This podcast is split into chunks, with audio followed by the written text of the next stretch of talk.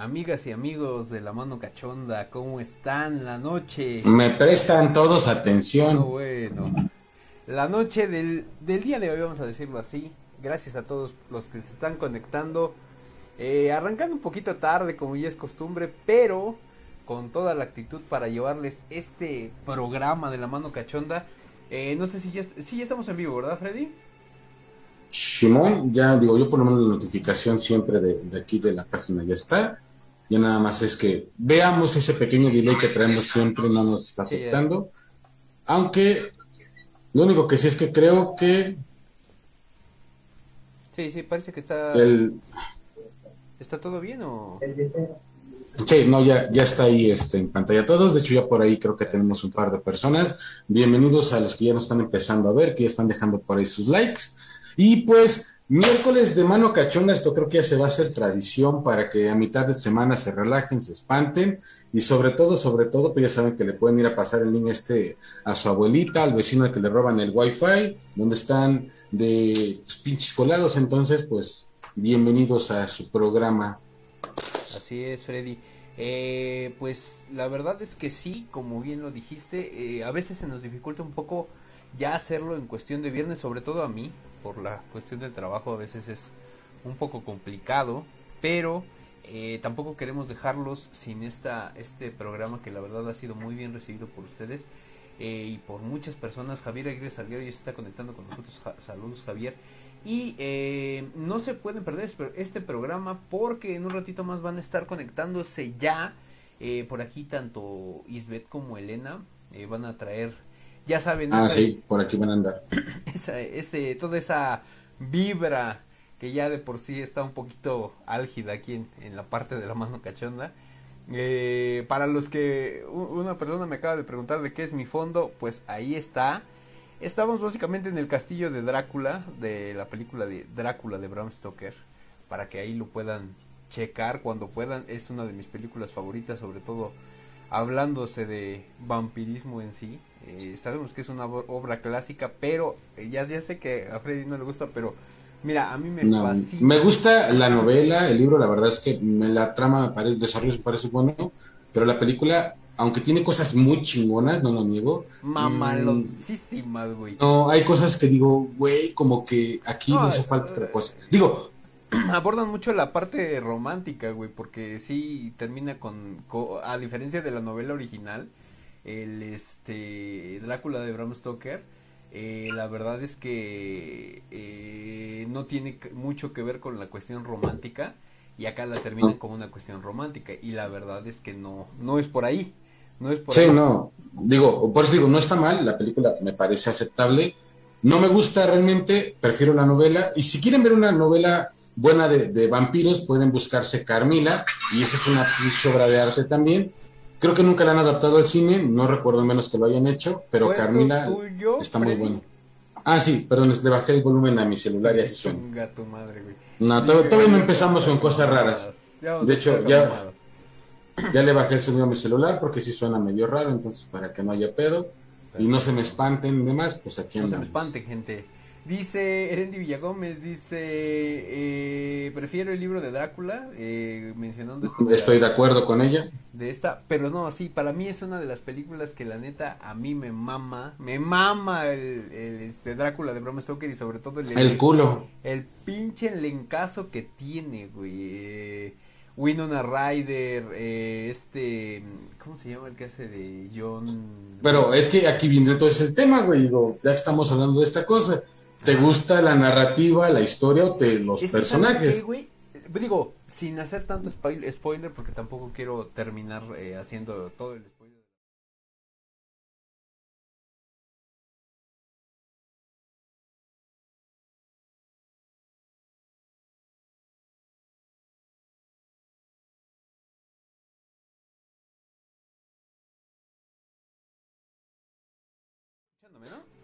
Sí, ya te escuché, pero me quedé en yo y ahí. Ah, ok.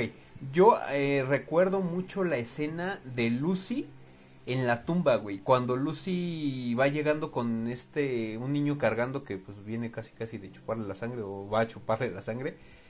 y este que, que la quieren así como que ya matar y ahora sí que garantizar que ya no se va a volver a levantar. No mames, esas escenas, eh, cuando yo la vi, me acuerdo de hace, haberla visto hace un chingo de tiempo y, la, y esas, fíjate, esas escenas las censuraban en, en Canal 5, güey. Sí, no, lógico. E, e, era, era una escena que implicaba mucha sangre, implicaba, implicaba también una figura de esta, mm, eh, no, no me acuerdo el nombre de la actriz, pero la que interpreta a Lucy, no manches, eh, se veía bien pinche macabra, güey. Y aparte, eh, todas las escenas en el castillo de Drácula con las tres novias me, me gustaron mucho en el aspecto de que de repente... Me gustaron más las de, las de Van Helsing. No, ¿sabes, ¿sabes dónde, güey? Cuando hacen como una especie, como que se unen las tres en un solo, en una sola figura y hacen como un movimiento un poco como robotizado, no sé cómo llamarlo. La neta sí da miedo, güey. A mí, a mí, yo me acuerdo de haberla visto no muy grande, yo creo que tendría unos 13, 14 años más o menos. Y no, ya la aguantabas, güey, ya se bueno, no, bueno. Pero sí, sí, o sea, yo recuerdo que esa es una de las películas que a mí sí me generó eh, mucho, esco no escosor, sino más bien como que me quedé pensando así como de, güey, es más, en ese entonces me acuerdo, ¿te acuerdas que casi todo todo lo que antes este se veía en los niños, o sea, de niños, como que decían que era del diablo, por ejemplo, pues ya ves que decían que Pokémon era del Ay, diablo, todo, güey, o sea, Yu-Gi-Oh era del diablo.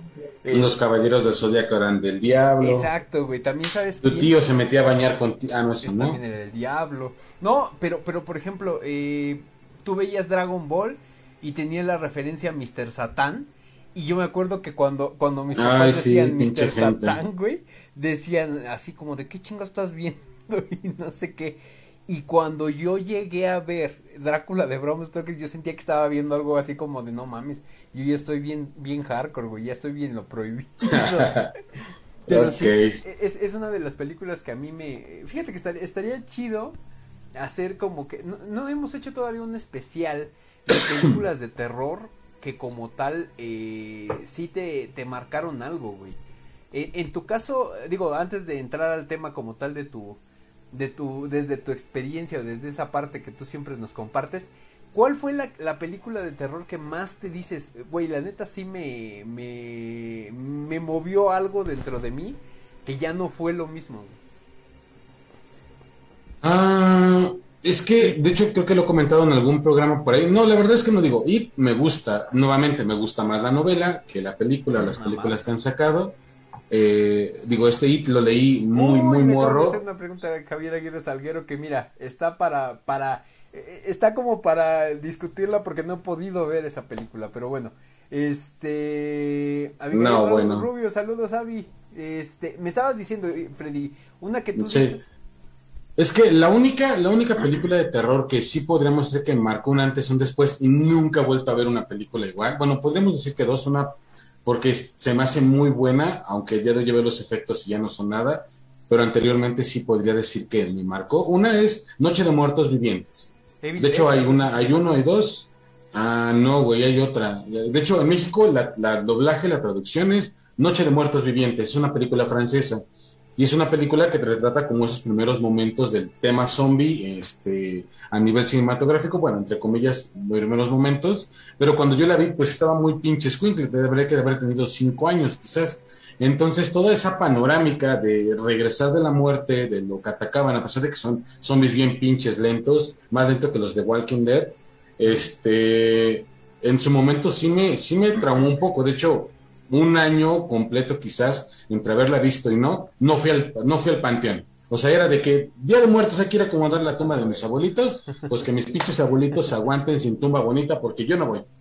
Porque sí, sí me traumó un poco, eh, la verdad. Pero después de como resolver ese conflicto con lo que aparecía en la pantalla, eh, dejó de tener mayor impacto real ya no era algo que me causara mayor conflicto y de hecho el tema de los zombies me empezó a gustar bastante más. Años después viene todo este tema de wrestling y otras cosas, entonces yo estaba encantado. La verdad es que dejó de darme miedo. Pero otra que sí creo que me causó un shock por los efectos, por la dinámica tan oscura que se, que se retrata, es la de... Ay, güey, se llama Crepúsculo al amanecer. Crepúsculo al amanecer. Sale Creo que sí. Salma Hayek, ¿no? Soy malísimo con, con los artistas. Según yo, Soy- es, soy es algo malísimo. con- ¿tiene algo de referencia con vampiros? No, güey, no, no, no. Esta de, de si se llama así, ahorita les prometo de buscar el nombre porque ya me, ya me causó conflicto si eso no es. Este, no tiene tanto que ver con vampiros. Digo, a lo mejor, a lo mejor la recuerdas porque hay una escena donde como que empieza ya a alucinar muy cabrón este tipo, o realmente a, a ver o a vivir lo que está ocurriendo, y logra ver, digamos, en todo su espacio que objetos cobran vida. Por ejemplo, un, es que, un, una- un muerto que había enterrado por ahí se levanta y empieza como a bailar haciendo maromas, este, Ah, llega, se mete a su casa sí, sí. y tiene, tiene uno de estos venados, cabezas de venados por ahí colgados, y se empieza a reír con él la cabeza de venado. No sé si, digo, si te suena esto como referencia. La realidad es que eh, eh, no, no recuerdo también el nombre, es esta, pero si hoy día de hoy la veo por los efectos que tiene, ya nada que ver, ¿eh? O sea, hay una escena donde van cruzando, el carro va cruzando un puente, yo en ese entonces pues dije, pues carro cruzando puente. Hoy no tiene mucho que la vi en un festival de terror que hubo hace un par de años, este, y es, güey, un carrito de juguete atravesando un puente de plástico, No. lo que en ese entonces jamás hubiera pensado que era eso. Hoy que vi con los efectos, es un carrito de juguete atravesando un puente plástico. Pero bueno, en su momento a mí me parecieron muy buenas y podríamos decir que son dos de las películas, una que sí me causó mucho terror y la otra pues simplemente la fantasía que, que, que embulle todo lo que se presenta me parece muy buena.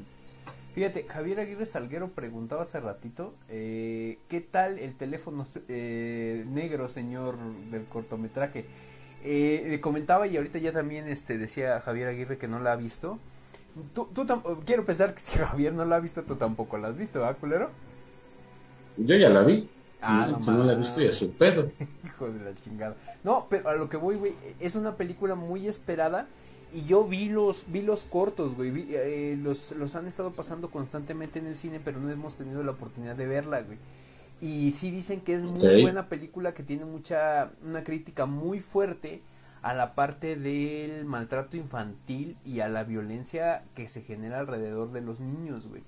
Eh, Ok. esto como referencia porque Teléfono Negro es una originalmente es una obra justo del hijo de Stephen King de Owen King que se llama me, me parece y eh, la obra va pues más básicamente de un- una persona un eh, psicópata por decirlo de alguna manera un asesino en serie que este dice sabes que pues eh, bueno no dice sino más bien se va o secuestra niños los mata y pues creo que hay una hay una referencia a un teléfono negro que eh, hay un, un niño que específicamente va lo secuestra y lo mete a un a un cuarto donde este tiene que ver cómo salir por medio de ese teléfono que es un contacto directo que- con, con los niños que ha matado este este asesino eh, me interesa Simón, mucho Simón. y estoy seguro, güey, que ahorita el 31, para el 31 de octubre o para Día de Muertos, esa máscara de, de teléfono negro va a estar en todos lados, güey. O sea, va a ser de los, o sea, de, de esos hits que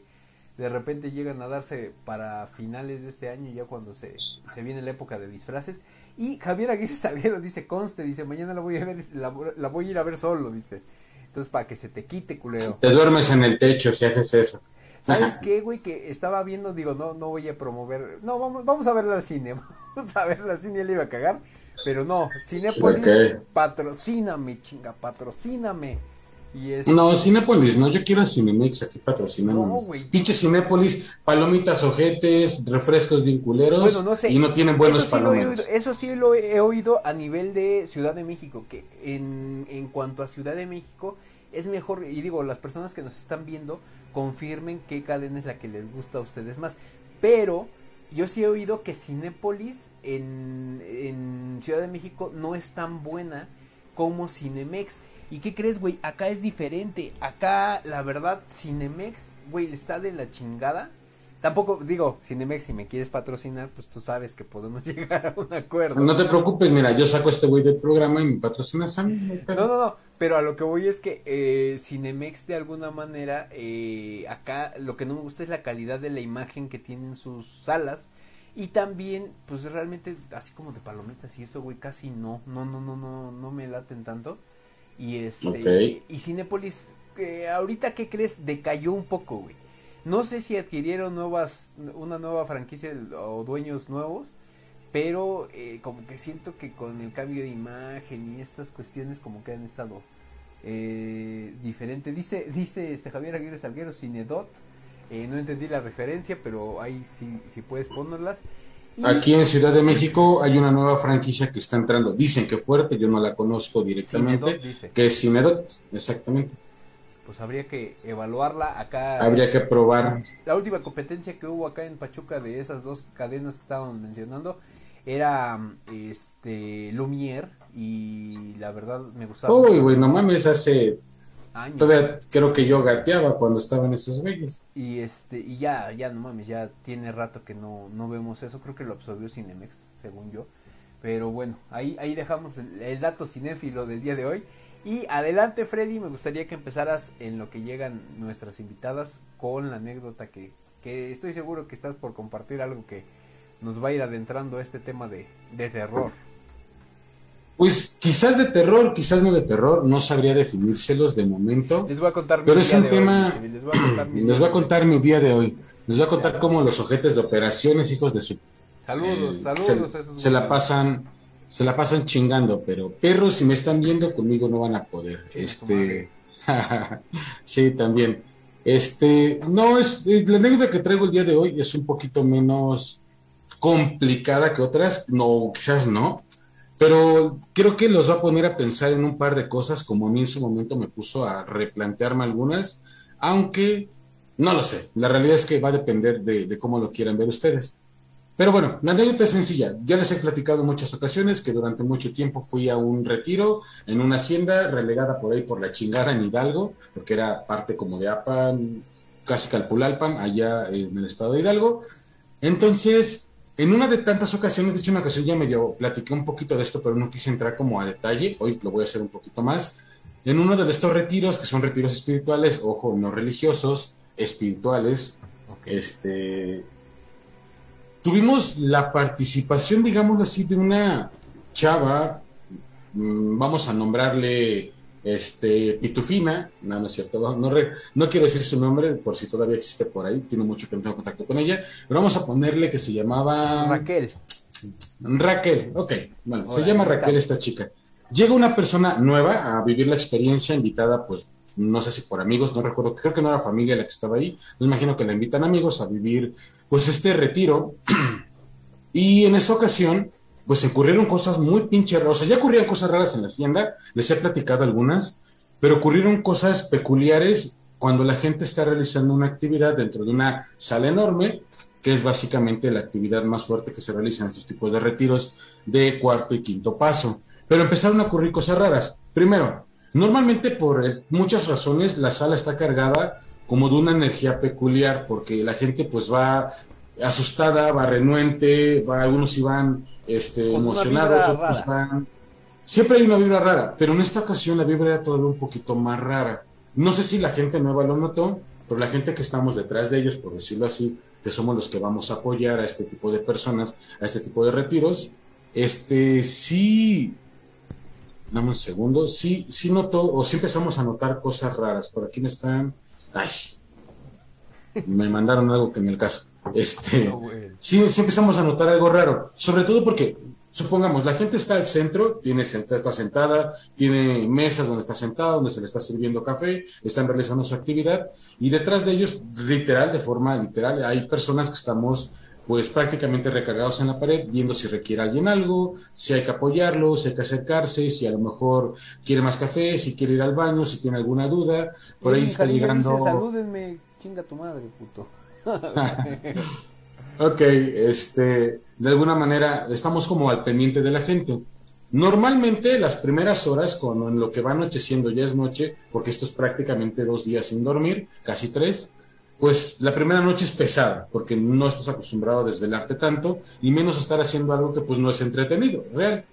Pero en esa ocasión, desde el principio, háblese 7, 8 de la noche que esto va comenzando cuando llegamos allá, la sala se sentía muy pinche rara, o sea, me refiero a que te sentías incómodo en la sala, muy incómodo. Y cuando yo me pasaba un poquito detrás, precisamente para estar pendiente de algunas cosas, antes de ya salirme por completo, porque en este retiro fue uno de mis hermanos, se llama Miguel, este, nada más yo pude estar un rato para terminar de organizar, porque era, era uno de los coordinadores de, de jóvenes que estaban en ese momento ahí, niños, entonces no podía estar mucho tiempo. Pero el rato que estuve, güey, la sala se me hizo insoportable. Desde que llegas, te recargas como para intentar ayudar a la gente y empiezas a sentir sueño. Pero así, cabrón, así de, ah, no mames. Literal, o sea, llega un momento que me recargaba así como en la pared para intentar Dicen que estar donde bien. sientes sueño y llegas, y, o más bien llegas y sientes sueños como que hay algo eh, enterrado, según esto. Sí, pues, ahorita platico de otra cosa que a lo mejor se relaciona, pero en ese punto era algo atípico, porque la sala sí se siente pesada, pero a las 3 de la mañana, güey, cuando ya llevas mucho sin dormir, estás cansado, Claro. ya diste vueltas, no a las 8 de la noche, cuando apenas prácticamente vamos llegando. No hice mucho caso porque pues tampoco me iba a quedar mucho tiempo adentro, solamente era como una presentación que se hace del trabajo para todos, y pues me salí. Como a las dos, casi tres quizás de la mañana, por digo, recordando más o menos cómo va el trabajo, no es que realmente fuera checando el reloj, este, nos llaman a todos a la sala, bueno, toda la gente, los coordinadores principalmente que estamos organizando esto, nos llaman al frente de la sala para organizar una actividad que se realiza en ese momento con las personas y la que se va a realizar por la mañana.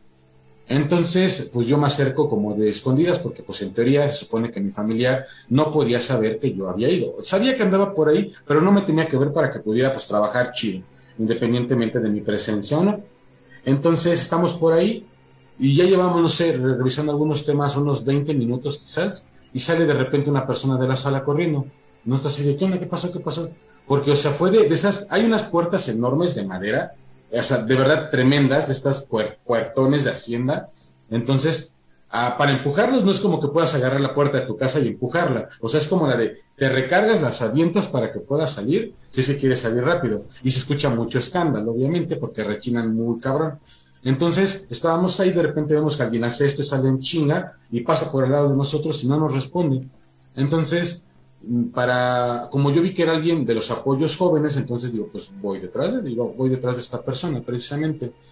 Ya cuando los, lo, me acerco, lo alcanzo, cuando iba llegando está lo que le decíamos nuestra oficina, que es donde tenemos la papelería y demás cosas que se van ocupando, este, lo veo pálido, güey, pero pálido, pálido, o sea, te hablo que era de noche, que mucha luz no tenemos, pero la suficiente como para que las velas que están prendidas, porque es lo que más colocamos, lo reflejaran pálido. Y este chico, mm, digo, se llama Esaú, este, pues no es pálido, es morenito, entonces, pues, o sea, bueno, no es blanco, o sea, es morenito, vaya.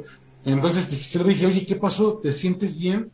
Y agarra y me responde, dice, es que no sé qué decirte. Le digo, ok, vamos a hacer algo. Nos sentamos de este lado, relájate y me platicas, a lo mejor te puedo ayudar.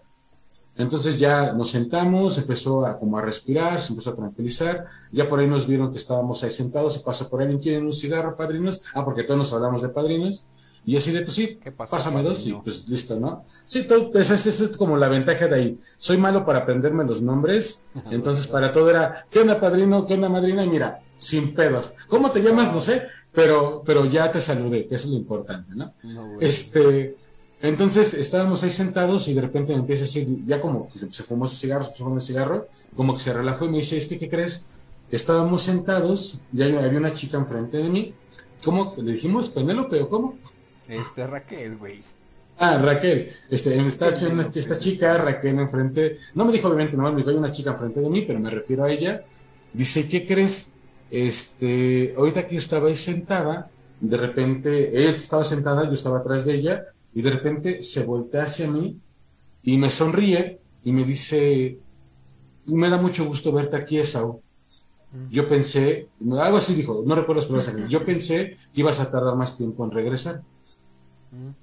Y se quedó como extrañado, entonces dice, ¿nos conocemos? Y esta chica le dice, no, pero hay alguien que sí te conoce y, que, y le da gusto que estés aquí. Y pues se quedó así de pedo. Dice que habrán pasado un minuto, quizás exageradamente, entre que le dijo esto, que se volvió a regresar a su lugar a seguir escribiendo, y de repente del techo empezaron a caer como una especie de plumas, plumas no tangibles, porque nadie agarró ninguna pluma, pero decía que veían caer como plumas, como de colibrí, porque eran de un tono brillante, de tonos violetas, azules, verdes, amarillos y no sé qué otro color más, como precisamente, y aparte eran pequeñas, vean que eran plumitas muy pequeñas, por eso hago la asociación con plumas de colibrí. Y estas plumas, precisamente, que, veían cuando caían en la, en la mesa, decían que duraban un momento sobre la mesa porque había hojas y demás ahí y se desvanecían. Entonces dice que este, esta persona que estaba como entretenido, recargado viendo la caída de las plumas, como si fuera el evento más normal, a mitad de la noche en una sala enorme que es un galerón, prácticamente una bodega, cayendo plumas de algún ave exótica rara, porque no hay colibríes en ese lugar, y menos, menos, menos esa hora y que, güey, o sea, aquí, ¿dónde lo estaban desplumando? No era como la, interrogante. Dice eh, Irving Carillo, dice saludos la, la hermana República de Guatemala, hijo de la chingada. Dice, saludos influencers, este, ¿quieres decirle algo aquí al compañero Irving antes de continuar con la anécdota, Freddy? Sí, amigo.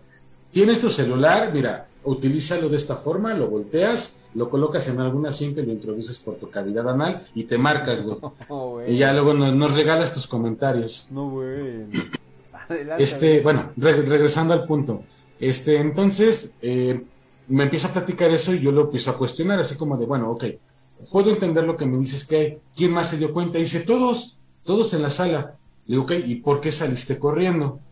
Me dice, es que cuando estaba tonteando, vino caer las plumas, clarito escuché como la chica que estaba al frente de mí me dice, Irving, Irving, perdón, perdón, es que vi aquí, vi al pendejo este que está diciendo que utiliza su celular, le dice, Esaú, tienes que salirte de la sala. Ah. Así le dijo, Esaú, salte de la sala. Entonces, pues este güey se queda así como, pues tú quién eres, ¿no? Pero voltea, no recuerdo bien qué fue lo que le dijo, eh, no, estoy, no estoy seguro, pero le di, le di este, esta chica, a este, este changuito, le dio a entender que en ese momento iba a ocurrir algo y que él no podía estar presente. Pero no, no me imagino la cara que le puso, la firmeza y todo lo que tuvo que hacer esta chica, como para que este pendejo agarrase y saliera hecho la chingada de la sala. Y dice que conforme iba avanzando, él estaba como a la mitad de la sala, iba avanzando, rodeando las sillas para salirse, empezó a sentir como cuando vas caminando por la noche y sientes que traes a alguien atrás. Sí, sí, sí. y que cuando iba a voltear para atrás, sintió, él sí me lo dijo, dice, de pronto yo quería voltear para ver qué iba a pasar, y clarito voy a sentir como si alguien me hubiera metido un putazo en la cara. Por eso se había hecho la chingada de la sala. Y así de, ok. Entonces, ya platicando un poquito más con él, pues nada más lo que me dijo fue que pues no había sabido como el por qué, pero le hizo caso a esta chica que estaba ahí y este y sintió eso y lo que estaba ocurriendo. Entonces, pues digo, en este lugar ya se los he platicado, ocurren, ocurre cosas raras. Este, esto no es novedad realmente para nadie de los que nos acercamos a trabajar con la gente, pero pues en esta ocasión en particular, o muy en particular, las cosas pues sí estaban como un poquito más raro. Ay, perdón, ¿me ven? Este, sí, Freddy, yo sí te veo. Ok, es que yo veo mi cámara rara. Ah, ahorita eh, apareció como, hiciste como el cambio de filtros y ya se quitó. Dice eh, Elena y Isbeth que están por unirse. Y a ver, quítate el filtro si quieres para... No, sigues eh, como si tuvieras, como si fueras a hacer el cambio de filtro. Ok, déjenme ver qué pasa. Porque no me está reconociendo. Ah, dice Cana de Star Video, Cana. Ok, creo que hay un error con la cámara porque no me reconoce ni la cámara normal. este. no sé. Puta madre, Este. Ve, si quiere, entra y vuelve a salir. Dice, lean mi historia. dice yo tuve una experiencia paranormal, dice, estaba en Pachuca y un, eh, y un ser se acercó a mí y me dijo en voz baja, en Tulancingo todo es más barato. Pinche, güey. Ok. ok. A ver, déjenme Tu ser o tu ente era uno que traía este casi de esos, ¿cómo se llama? Botas piteras. no, bueno. Ok. Este, no sé qué está ocurriendo con mi cámara, una disculpa. Voy a proseguir mi explicación de esta manera porque ahorita, me salgo ya por exactamente lo que ya va entrando por aquí Svet, me parece. Este, entonces, básicamente eh, pasa eh, como esa, esa, esta situación con este chico que ahorita les platicaba, y al cabo de, no sé, de una hora quizás desde lo sucedido, yo este, empiezo a escuchar comentarios porque de la gente que estaba saliendo al baño, de la gente que había estado de apoyo y si iba, no sé, ya a cenar algo en la cocina, porque bueno, se les da obviamente de comer a la gente, eh, que habían visto esto. Todos confirmaban, digo, el hecho de las plumitas cayendo, no confirmaron el otro tema del chico, obviamente, fue eso como muy personal, pero de las plumas cayendo todos confirmaban eso. Pasó a la mañana siguiente, o, ya por la mañana, háblese nueve de la mañana, quizás, no, nuevamente no, yo no recuerdo tiempos exactos, solamente les puedo decir que era la mañana siguiente. Perdón, perdón tantito, este Freddy. Isbeth, ¿cómo estás? ¿Nos escuchas? Mm, hola, hola. Creo que no. Isbeth. Nosotros no te escuchamos nada. No sé si es la cuestión. Hola, hola parece que se está trabando un poquito la imagen. Este, en la cuestión dice, si nos escuchas, nada más dinos que sí, con la cabeza. Ah, perfecto, sí, sí nos escuchas. Nosotros te escuchamos. ¿Ya me escuchan? Anda, lista. Ahí está. ¿Cómo estás? Hola, bien. Perfecto. Bien, pues. un poco cansada, pero bien, bien. Aquí andamos ya de regreso. Me imagino, la verdad, te damos la bienvenida de nuevo aquí a la mano cachonda. Qué bueno que estuviste o que pudiste estar aquí con nosotros. Este, ah, se acaba de ir como la señal, me parece. No sé si ustedes eh, estén viendo en vivo. Eh, no sé qué dice Irving que, que, nos estamos grabando. Y se escucha como, pues yo... un sonido de como algo arrastrándose. Este, Fernando Escosa dice: Hola, saludos, Fernando. Y ah, este, ese sonido se escuchaba del lado de Isbeth, porque ya la mutié. Perdón, Isbeth. Pero ahorita, ahorita que quieras hablar, desmuteate, porque como escuchaba el ruido, le puse mute porque ya aquí me estaban reportando que está escuchando un ruido raro. Este, pero bueno, no, pues no, pero es que ya me estaban ¿Pero qué se, ¿Pero qué se oía? Así como, algo así. Sí, como, no sé, algo raro. Entonces, pues bueno, eh, regresando al punto, pues pasa la mañana y por la mañana, este, escucho comentarios de un par de personas que ya estábamos desayunando, estábamos comiendo unas tortas que habíamos preparado en la cocina y escucho comentarios de unas señoras que decían, oigan, se acercaron a la chica que está ahí como a la mitad de la sala y pues yo luego luego volteé a ver porque tenía la referencia de lo que ocurrió con este chico más, más en la madrugada y estaban platicando que las que se habían acercado con ella, que la chica de repente eh, mostraba lo que decían ellas como una especie de carisma y un aura impresionante, muy llamativa, y que cuando se acercaban a preguntarle si necesitaba algo, que esta chica les estaba haciendo comentarios como muy personales. ¿En qué sentido? En el sentido de, no te preocupes, ejemplo, recuerdo mucho que una señora decía, no te preocupes, tu hijo va a salir bien. Tú confía, sigue en el trabajo de ya sabes quién, así, así como de esa manera lo dijo, dice, tu hijo va a estar bien. Y yo escuché, dije, me quedé así, ya va entrando por aquí Elena, la voy a dejar entrar. Este, entonces yo me quedé así como de, a ver, espérate, espérate, ¿cómo? Y la otra señora todavía le responde y dice, sí, yo también, ves que traigo un problema bien fuerte con mi esposo, pues también me dijo que no me preocupara, que al rato que, al, al rato que el día de mañana que regresemos, que me acerque él y que platique, y que ahí va a quedar todo. Y así como de, ¿qué pedo? ¿Qué está ocurriendo? Mm. No me podía yo ir a meter a la sala, porque nuevamente mi hermano había ido a ese retiro, y en teoría yo no podía estar en ese lugar, pues mostrándome por todos lados para no interferir con su trabajo. Que seguramente mi hermano no hubiera tenido ningún problema. Perdón, saludos Elena, ahorita que tengas audio por aquí te... Ahí está Elena, bienvenida. Eh, estábamos recibiendo justo hace dos minutos casi a Isbeth y pues te damos la bienvenida igual a ti. Hola, hola, muchas gracias, gracias por recibirme. Está interesante la historia. ok. Entonces, a mí me empezó a causar curiosidad, pero pues insisto, no me pudiera meter a la sala. Yo recuerdo que en ese momento, en ese entonces, me juntaba mucho con una, con una chica que se llama Alondra, que es, por cierto, hermana de uno de mis mejores amigos, que se llama Omar, que por luego anda por aquí también en el programa. Y yo le dije, y yo le pregunté a ella, estoy no te puedes ir a dar una vuelta en las salas que dicen esto, tengo curiosidad. Y pues me dice lo mismo que yo. Dice, no puedo, viene mi hermano y así de, vale, chicos, ¿no? Entonces, Por la tarde ya no pudimos hacer mucho más que pues esperar al día siguiente, ya que pudiéramos mostrarnos como abiertamente a nuestros familiares, pues este, intentarnos enterar de qué ocurría. Pasa prácticamente el día sábado y cada vez más que la gente eh, salía de, la pues, estar apoyando en sala, este, escuchaban comentarios de estos. De hecho, llegó al punto que el coordinador, el responsable general de la experiencia, el que está a cargo de estos grupos, tuvo que hacer una junta para pedirle a todos que por favor ya no se acercaran a esta chica, que la dejaran hacer su trabajo y que cualquier comentario que les hiciera que de momento no lo tomaran en cuenta.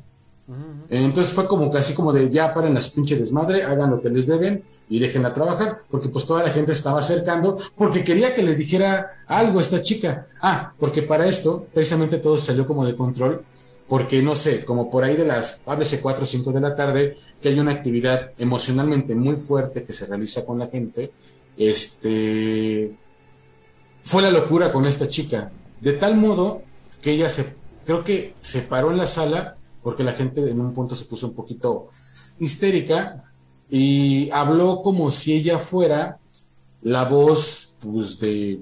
Otra persona. Del Dios, del Dios Todopoderoso en el que ustedes quieran creer. O sea, no, no dijo nombres, solamente eh, habló como diciendo o dando a entender que era ella la manifestación de ese ser y que todos tendrían que estar tranquilos. Y la gente dice que después de que terminó de hablar sintieron tanta paz en la sala que se tranquilizaron. Por eso la gente se empezó a acercar más a ella como a quererle preguntar qué estaba ocurriendo o qué sabía o qué les podía decir. Todo esto, por eso el coordinador tuvo que intervenir. De hecho, palabras del coordinador en algún momento fueron de, dejen de hacerle a la mamada, esta persona está ahorita con algún problema emocional muy grande, déjenla trabajar y de momento no le crean, o sea, señores, si fuera el Todopoderoso, se hubiera manifestado en cualquier otra persona en una escuincla, así lo dijo él, ¿no? Cosa que puede ser cierto, no puede ser cierto, pero lo hizo también, yo lo entiendo, porque el trabajo necesitaba seguir, pues como para tranquilizar a la gente o bajar un poquito, pues, eh, la situación que estaba ocurriendo, ¿no? Pasa ya todo lo que es el día sábado, por la noche hay otra actividad muy fuerte, casi por la noche hay otra actividad muy fuerte, donde yo no lo vi, me hubiera encantado verlo, pero yo estaba prácticamente pegado en la puerta porque sabía que iba a pasar algo intentando o sea, ver si alcanzaba a ver algo, escuchar.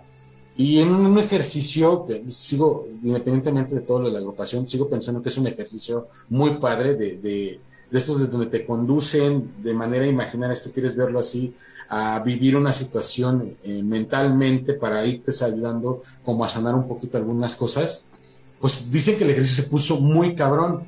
Y hubo gente que juraba que cuando esta persona en algún momento entró como en un trance muy, muy, muy intenso y se puso a bailar alrededor de su lugar con los ojos cerrados. Dice la gente que en varias ocasiones que estaba como a punto de tambalearse un poco por el baile que llevaba, se acercaba, se recargaba, ah, bueno, estoy haciendo ademanes que no me ven, se acercaba este, a, las personas, se, no sé, se, recargaba en ellas y decía, gracias, y te daba el nombre, güey. O sea, gracias, Jorge. O porque la acababas de sostener para que no se cayera. Y tenía los ojos cerrados, güey. y de repente, ajá. ¿Tendría algo que ver ella con esta cuestión de... Es que no me acuerdo cómo se llama esta parte. Yo conozco... La pinche cámara no funciona. Tiene más o menos esta... Eh, más o menos lo, que tú me estás refiriendo es algo que yo he oído hablar, no lo he visto, pero sí, digo, he escuchado de personas que, y, y, personas que te puedo poner, o sea, yo puedo meter las manos por ellas, güey. Que este que es de una tipo cómo decirlo eh, no es una iglesia más bien es como una especie de eh, son personas que apoyan a otras personas eh, por medio cómo le llaman ah pensé que una secta. No no no mames no no o, sea haz de cuenta que es algo como espiritualidad algo así y que un espíritu de una persona que tiene una, un don eh, posesiona a una persona en específico que, que puede recibir a ese espíritu.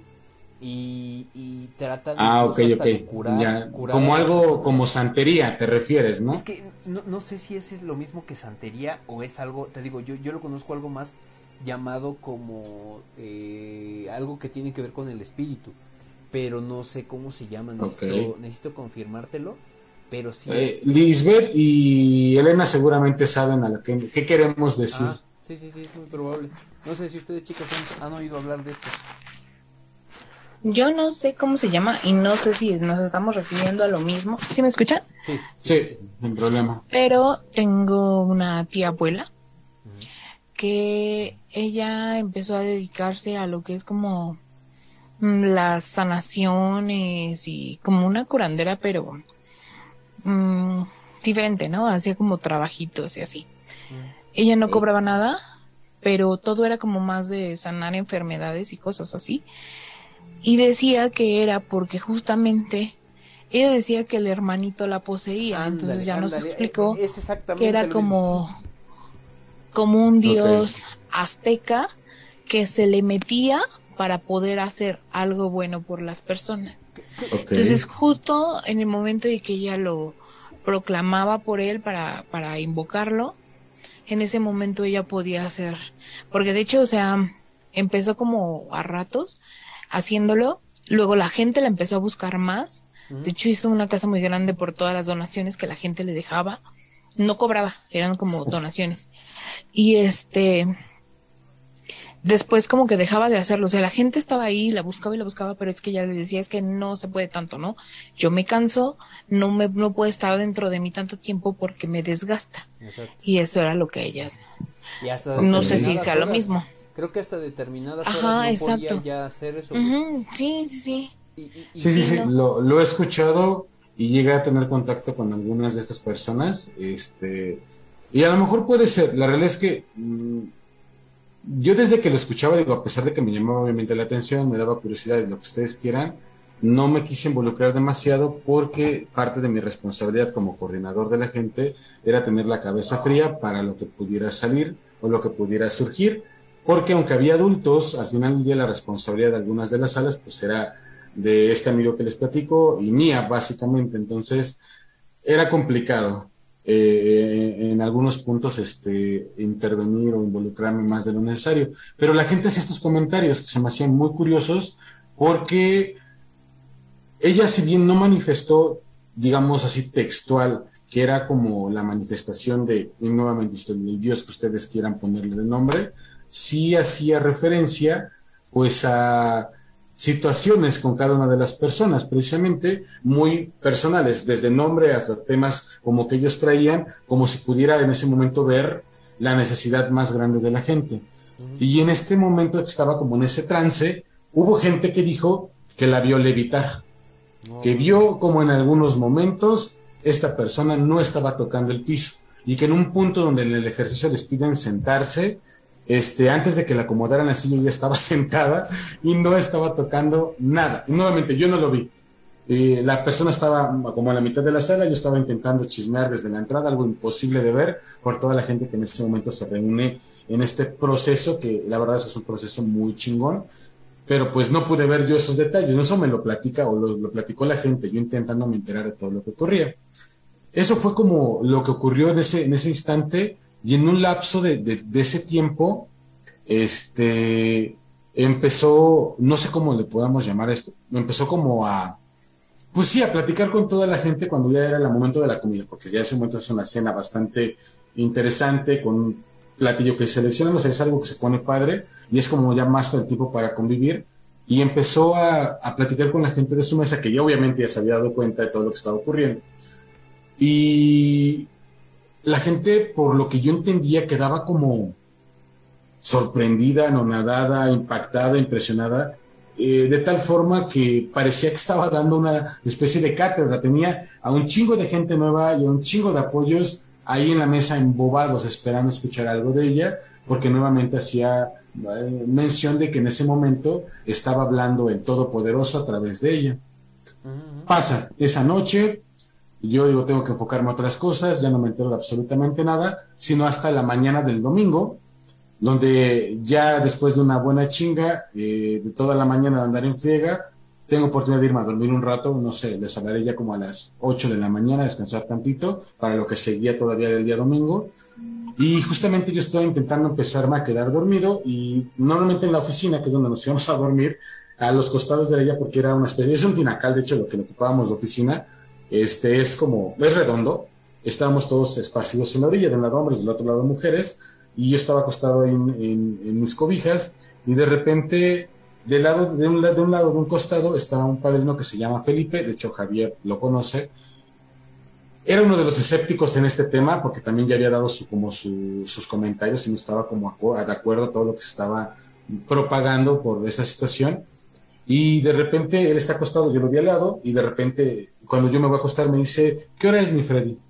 Le digo, pues ya son como las nueve, padre, no es que no traigo el celular, pero hace un rato me preguntaron a no sé quién y me dijo que es ya como a las nueve de la mañana. Dice, ah, ya me voy a parar. Dice, dice, ¿ya te vas a dormir? Le digo, sí, voy a intentar descansar un rato. Dice, ah, bueno, pongo mi alarma. Y puso su reloj, o no sé qué más se movió por ahí. Yo ya me estaba quedando dormido y suena de repente su reloj. Y cuando suena su reloj, dice, ay, cabrón. Dice, y se levanta así en putiza el padrino y se sale. Yo al momento no entendí qué estaba pasando, o sea, yo estaba intentando dormir, fue así como de, pues seguramente se le hizo tarde, eh, ya había quedado con alguien de ver algún tema, porque en ese momento se hace ya, pues obviamente la validación de todo lo recaudado para pagar la renta, para pagar servicios, otras cosas, y él es uno de los que lo llevaba. Pues se para, yo me duermo un rato y como a la hora, dos horas, no sé, me va a despertar mi hermano junto con uno de mis amigos de ese entonces. Bueno, ya no era mi amigo en ese entonces, ya era mi pareja de ese entonces, y me van a despertar y pues ya, me levanto. Y para esto ya había conmoción en todos lados por esta chica otra vez. Mm. Yo en ese momento pues ni la peleé porque yo pues mi, enfoque en ese momento era mi hermano que acababa de salir y estábamos, nos llevamos a desayunar, estábamos platicando y este Felipe, el padre que les comento que es un señor grande, estaba precisamente platicando en la cocina con más gente pero incrédulo, güey, o sea, como la de, yo sé que vi algo, pero no puede ser lo que yo vi. Entonces me acerco con él y le digo, ya, padrino, es que quiero enterarme del chisme, ¿no? Este, ¿qué vio? Dice, ¿puedes saber? Dice, mi Fred, es que tú estabas ahí.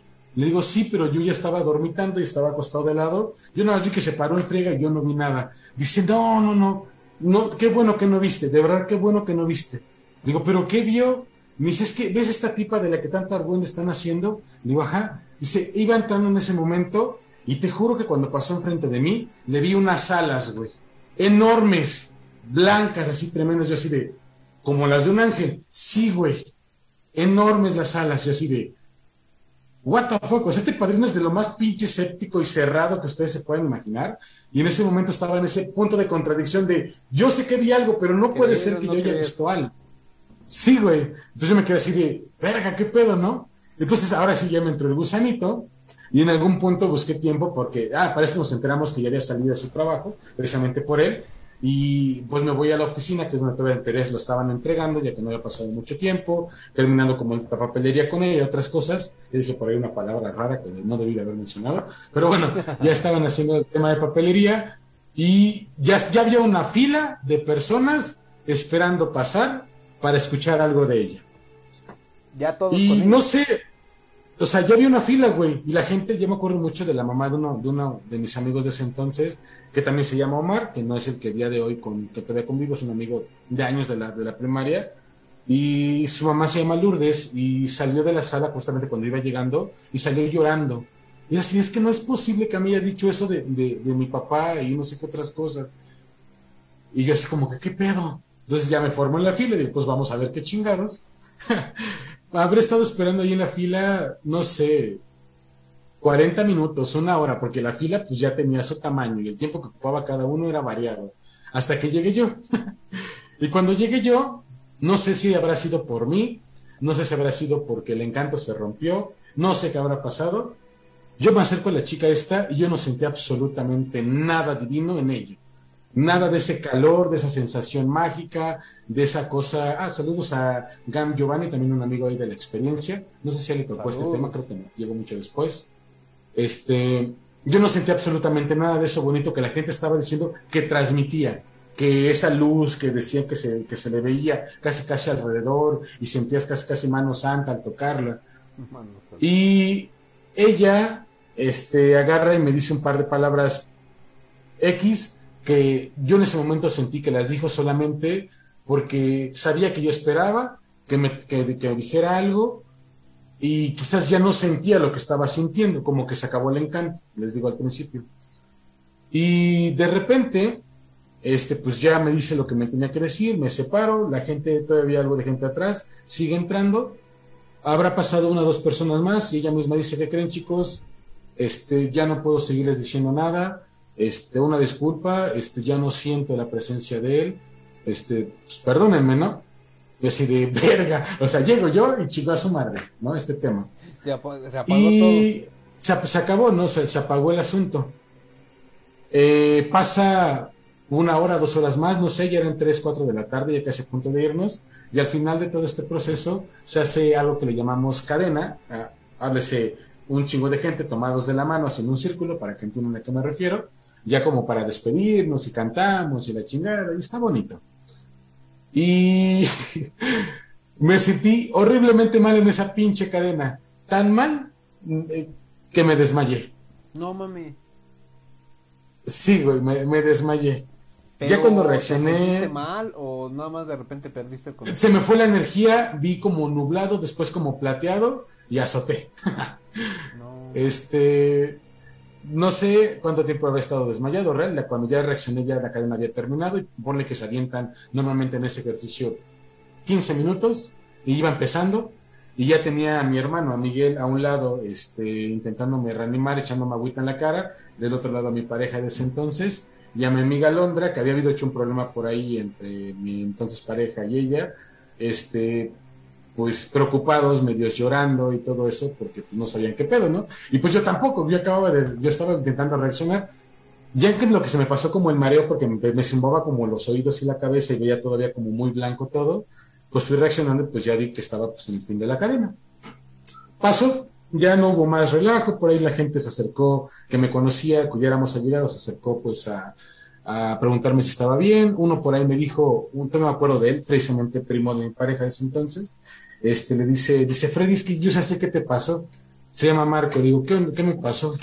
Dice, es que fuiste tú un filtro espiritual en ese momento. Yo así de, a ver, espérame, barajame la más leve. ¿Qué es un filtro espiritual? Sí, no, sí, güey, porque yo así de, pues no sé a qué te refieres. Dice, pues es que en ese momento, como todas las emociones, todo lo que ha venido ocurriendo en esta experiencia tan atípica, y todo eso posiblemente se acumuló en un solo punto, y el más sensible o el más débil o el más vulnerable fuiste tú y ¡ching! Y casi casi me dice, o sea, casi te carga la chingada, ¿no? Este, del putazo, no sé, energético, como le quieran llamar. Y fue así de, ok, no me aclaras gran cosa, pero está bueno. Y ya casi para cerrar este, esta, esta anécdota, pasaron los días y esta chica, eso no fue bueno porque de, esos, de hecho es eso, eso hizo que se alejara de la agrupación, la empezaron a traer de un grupo a otro, de Ciudad Sagún a Pachuca, de Pachuca a la Ciudad de México, de Ciudad de México a mi pueblo, a Nopaltepec. Ajá, porque lo que querían es que fuera a compartirnos su anécdota de lo que había vivido, de todo lo que vivió, y pues que nos dijera cosas del Supremo, ¿no? Mm. Vuelve a pasar lo mismo. No recuerdo realmente qué nos compartió de anécdota. La verdad es que esa parte sí yo no la recuerdo. O si llegué tarde, estaba ocupado en otra cosa, no sé. Pero recuerdo que nuevamente al final, como que se empapa de toda esta magia, este, empieza a decir cosas. Y luego nuevamente cuando llego yo otra vez con ella, me dice, oye, me tengo que disculpar por dos cosas. Porque la primera vez me acuerdo de ti, que te acercaste allá conmigo en la hacienda, dejé de sentir aquello y no te pude decir nada y hoy también, porque otra vez no siento absolutamente nada, no sé qué decirte, y así de, vale, verga, gracias.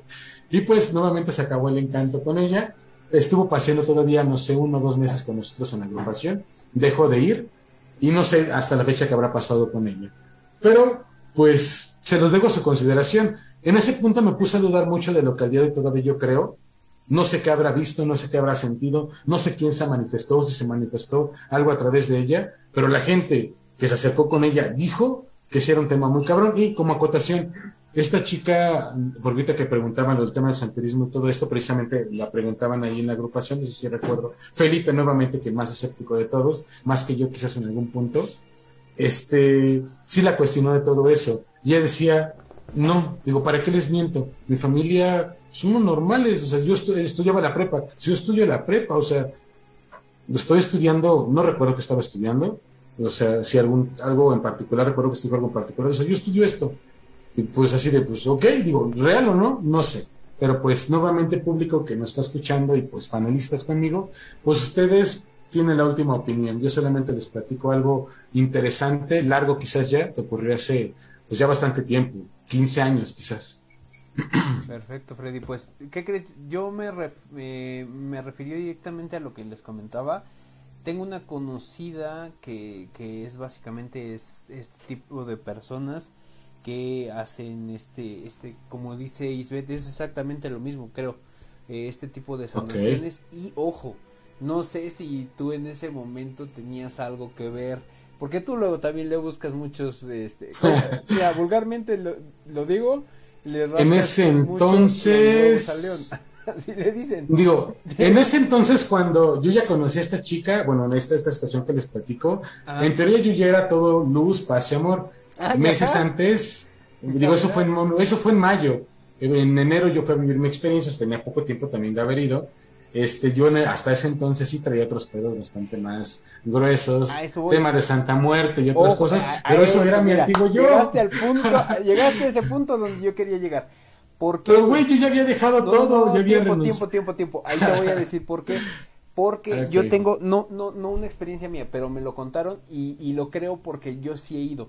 Eh, en este tipo de lugares donde hacen todo este tipo de sanación, eh, de repente dicen que quien tenga todo este tipo de, de, cuestiones, ya sea Santa Muerte, ya sea este cuestiones más oscuras que se hayan acercado a brujería o cosas así, que deben de decir antes para que igual pudieran, si en algún momento se llegaran a sentir mal o llegaran a desmayarse, ojo, este, pudieran eh, atenderlos con prontitud.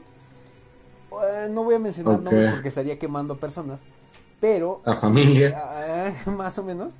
Pero sí te puedo decir que cuando unas personas llegaron y traían ese pedo, no, no recuerdo si de Santa Muerte o de brujería, que se habían acercado a querer buscarle a la brujería, eh, y estas personas, o sea, de cuenta, eh, igual escépticas con respecto a ese tema, no sabían nada de eso, no mencionaban nada de eso, es más, ni creían a lo mejor en eso.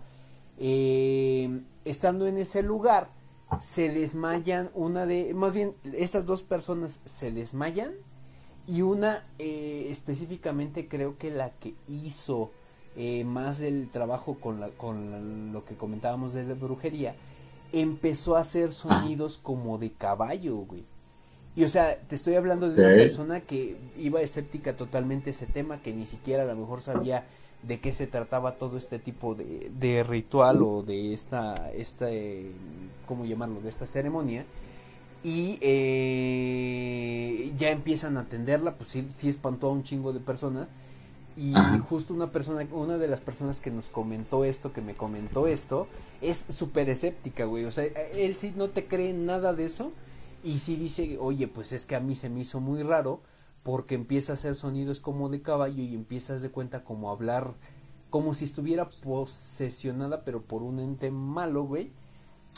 Y, dice que haz de cuenta ya se levanta esta persona, este, la atienden y le empiezan a, hacer cuestionamientos, güey.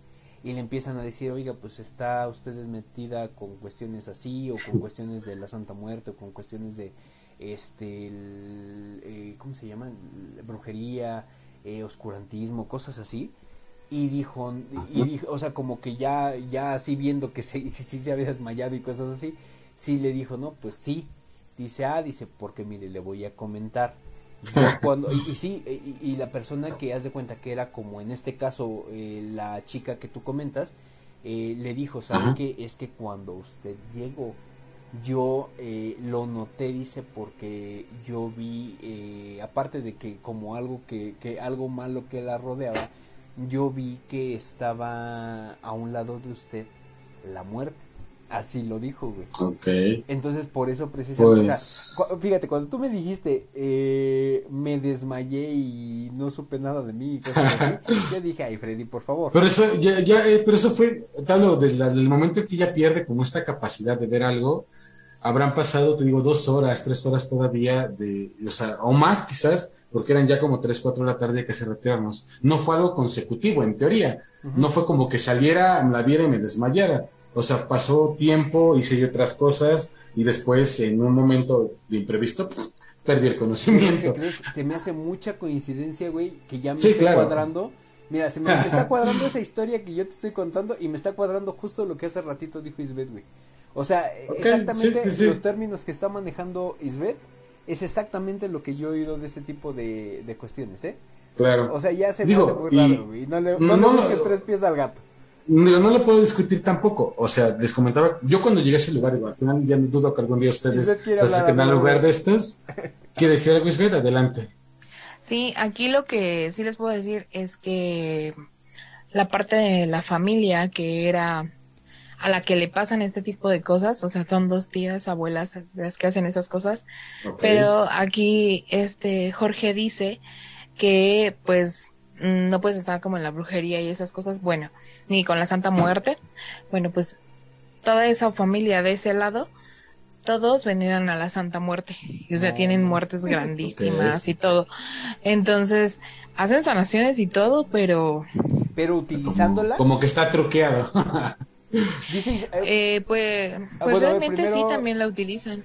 Uh, Elena, adelante. Bueno, feliz.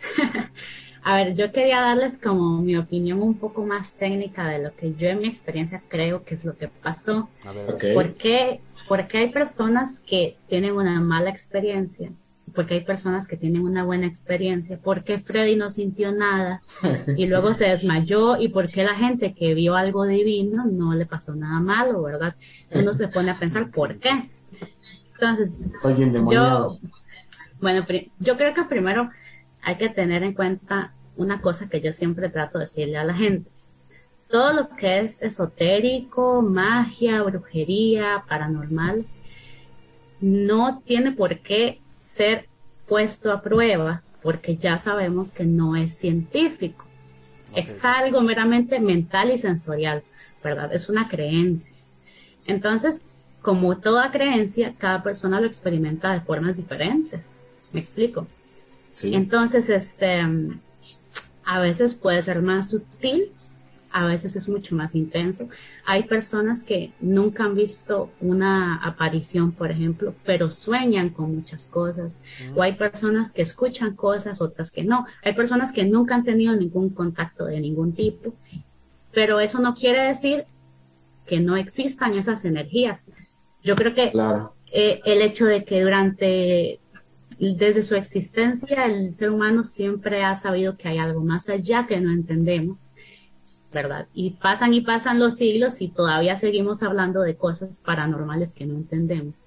Entonces, existe algo, sí, que cada uno experimenta diferente y que influye en muchas cosas, porque al ser algo eh, que se experimenta con la mente de cada quien, que eso no quiere decir que sea falso, porque por ejemplo las emociones son así, son algo abstracto.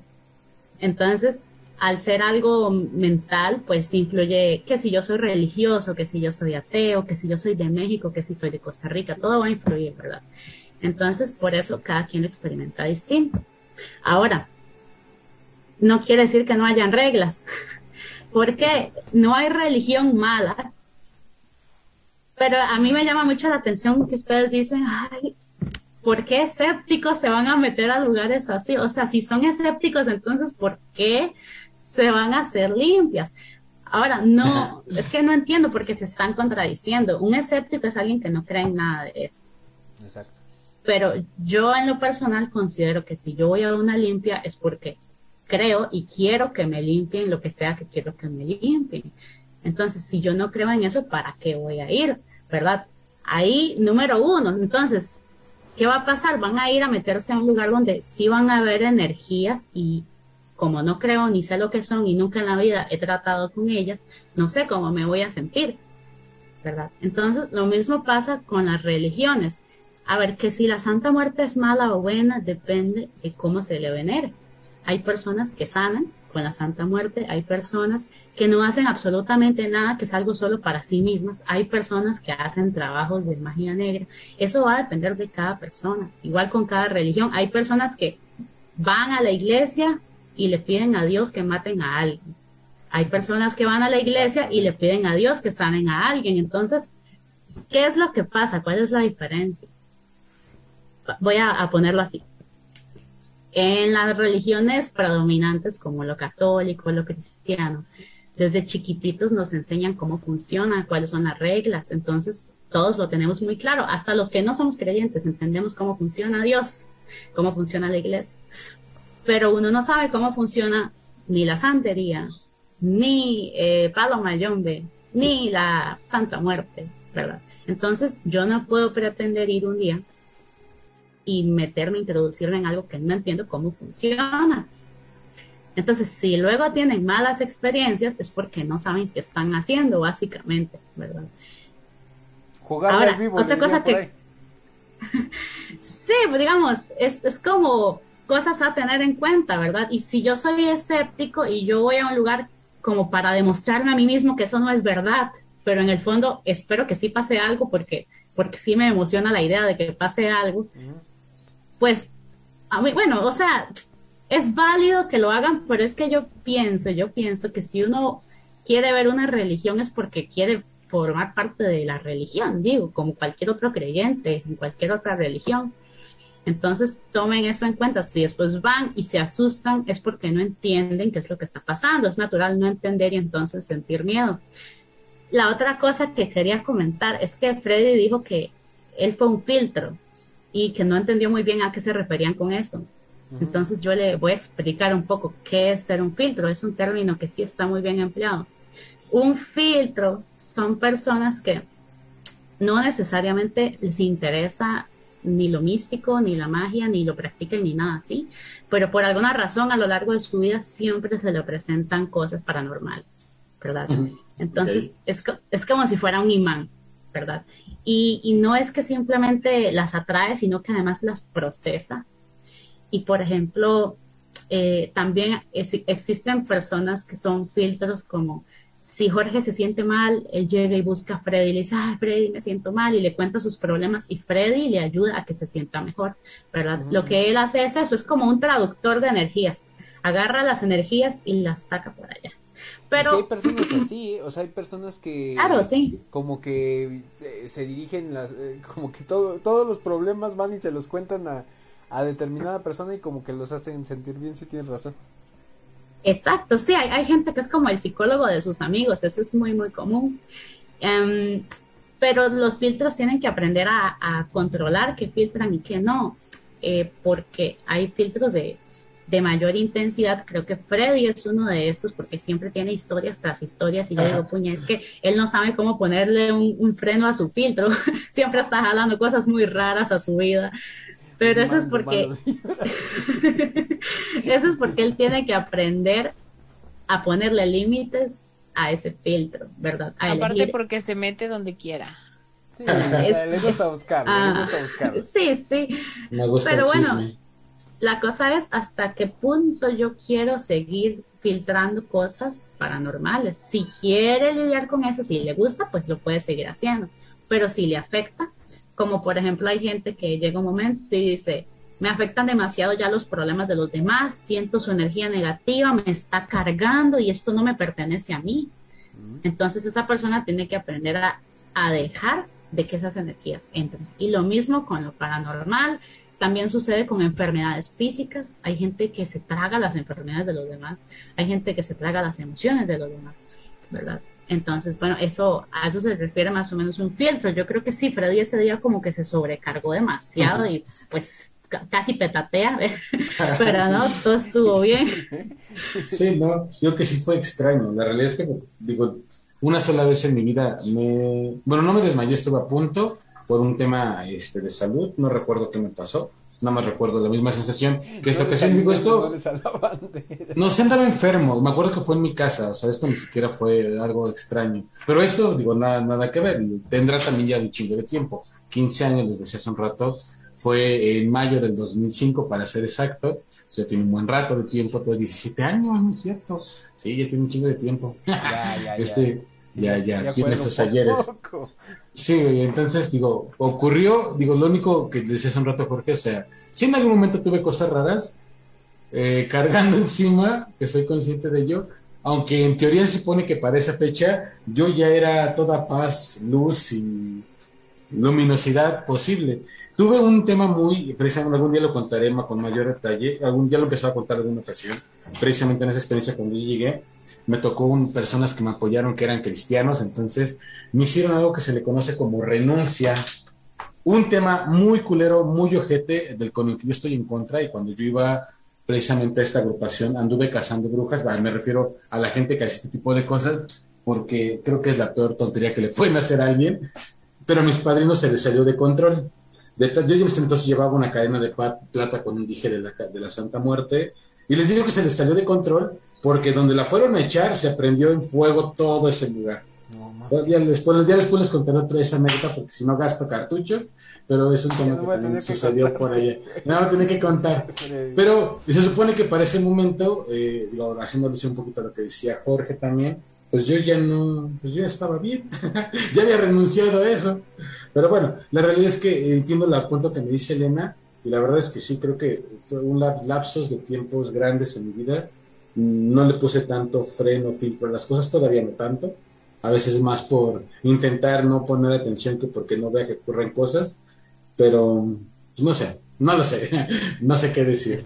Estaríamos metiéndonos en otros temas, pero sí tienen razón, Freddy. Mejor quema cartuchos después. Erendi Villagómez está conectando con nosotros. Ranulfo Bustos dice: Buenas noches, amigos de la mano cachonda. Saludos. Saludos, Ranulfo. También dice Cristian Rivas: Dice, es bien chismoso el Freddy. Te vas a dormir en la escalera, soy morro. Y este, la verdad es que sí, sí, este, nos encanta hacer este programa. y digo, independientemente de las experiencias que cada uno comparte acá pues creo que es también una especie de mesa de debate que digo aporta mucho eh, la experiencia de aquí. Yo la verdad estoy nada más de oyente porque realmente no, no, no he tenido tantas experiencias hasta esto. Generalmente ahorita creo que la mano que se anda servido como de filtro pero de psicofonías, ¿eh? Este, ah, sí, tiro por Actualmente, entonces pues digo, eh, ayuda mucho y, también el, escuchar a ustedes, chicos, la verdad es que eh, también creo que ilustra a muchos de nuestros eh, escuchas o nuestros las personas que nos ven para que si en algún momento tienen algún problema relacionado y, ustedes que han vivido mucho de esto y tienen más conocimiento, pues te puedan un poquito ir, ir irse guiando de ustedes. Entonces, eh, es, es, muy, muy retroalimentar esta parte de que acaba de comentar Freddy. Gracias a Isbeth y gracias a Elena por estos comentarios. Y me gustaría preguntarles si es que ustedes tienen ahorita alguna experiencia, sobre todo, fíjate, Isbeth ya tiene. ¿Cuánto, cuánto tiempo tiene que, aparte de que no hemos hecho la mano cachón de Isbeth, que no habías podido estar con nosotros? Ah, no, pues ya tiene un buen, inventen. Como la verdad creo que Mm, sí, pues bueno, desde la última vez que hicieron, la última vez que hicieron mano cachonda, pues no pude estar con ustedes. Exactamente, efectivamente. Pero eh, queremos preguntarte si ha habido algo nuevo con respecto a lo que habíamos comentado el último programa que, que estuviste con nosotros. Pues sí, sí. Bueno, me voy a quitar tantito de la imagen porque estoy haciendo algunas cosas. este, pero sí, sí ha habido algunas cosillas eh, antes solo sentía las presencias y todo, pero ahora bien extrañamente escucho sus voces en mi casa. Y no solo en mi casa, lo peor de todo es el trabajo. Entonces sí, es así como que digo, ah, caray. Es un poco raro. Eh, por ejemplo, lo, el otro día estaba, eh, llegué de trabajar, me disponía a lavar, me fui a la parte trasera de la casa, empecé a encender todo y escucho clarito mi nombre. Y yo dije, ¿qué sé yo? y yo dije, yo también, pero yo también me espanto. Ya ves que aquí se escuchan oídos, pues también se escuchan perros. Adelante, adelante. Ah, y entonces, este, eh, escuché así mi nombre. Oye, y yo, ¿qué pasó? Porque estaba con mi pareja. Y no me contestó. Y yo, ¿qué pasó? Y nada, ¿no? Y ya me, me meto, ¿no? Y yo, ¿qué pasó? ¿Por qué me hablas y no me contestas? Y voltea y se me queda viendo así de, no, yo no te hablé. Y yo, claro que sí, me dijiste, oye, Is, dice, no. Ya, dime la verdad. Y me dice, no, no te hablé. O sea, si te hablé, te hubiera contestado como tú dices. Y yo, ah, bueno, tal vez fue en otra casa, ¿no? O sea, lo, como que dije, ay, bueno, eh, mm, yo sabía que sí lo había escuchado, pero fue como que para bajar así la intensidad de la situación y que no me preguntara, ay, ¿qué escuchaste o por qué? Así. Pero tu pareja sabe. Mi pareja sí sabe, pero a él, fíjate que a él, le llama mucho la atención en que me dice, ay, ¿por qué yo no puedo oír las cosas que tú escuchas? Entonces, para que no me empezara a decir, eh, pues le dije, ay, me dijo, no, no. Yo creo que fueron los del traspatio del otro lado y creí que era mi nombre. Y ya. Y luego ya otro día en la, un domingo que estaba yo descansando, terminé de lavar, metí la ropa, estaba en el cuarto, en el cuarto de Fernanda, porque ya saben que Fernanda tiene un cuarto. Entonces estaba en el cuarto de Fernanda, doblando la ropa, y justo, o sea, me senté así como eh, Fernanda estaba a un lado mío. En, bueno, en el cuarto de Fernanda hay dos camas. Entonces Fernanda estaba en, su cama y yo estaba en la otra doblando la ropa. Y le digo, ¿qué onda, Fer? Y ya, ¿no? Agarré la ropa y todo y, me fui hacia el closet y me dice y escucho todo bien, pero así como una vocecita de una niña. Mm. Y volteé rápido. Ay, no, eso sí hasta lo cuento y hasta siento escalofríos. Y yo dije, volteé a ver a Fernando y yo dije, ay, güey. Agarré y me salí. Y dije, eso me, pasa por esto. Sí, sí, o sea, yo dije, no, o sea, Fernanda nunca se comunica conmigo. No. Dejé la ropa y me salí. Creo que eso sí fue algo que, que sí me impactó porque llevo muchos años con Fernanda y nunca me había pasado. Ya después, otra de las, de las veces fue un día pues, pues, ya era la madrugada, ¿no? Estábamos durmiendo y de repente me dice mi pareja, ¿qué dijiste? Pero yo escuché también que hablaron. O sea, yo escuché que hablaron, pero yo no fui. Y yo creí que era él. Pero yo pues, estaba dormida, ¿no? O sea, fue como entre el sueño escuchar algo. Yo no, no pude saber qué era lo que decía porque no escuché bien, solo escuché como una palabra como si fuera borrosa o mal pronunciada, no sé. Y de repente, ya él me mueve y me dice, ¿qué dijiste? Y yo, no, yo no dije nada.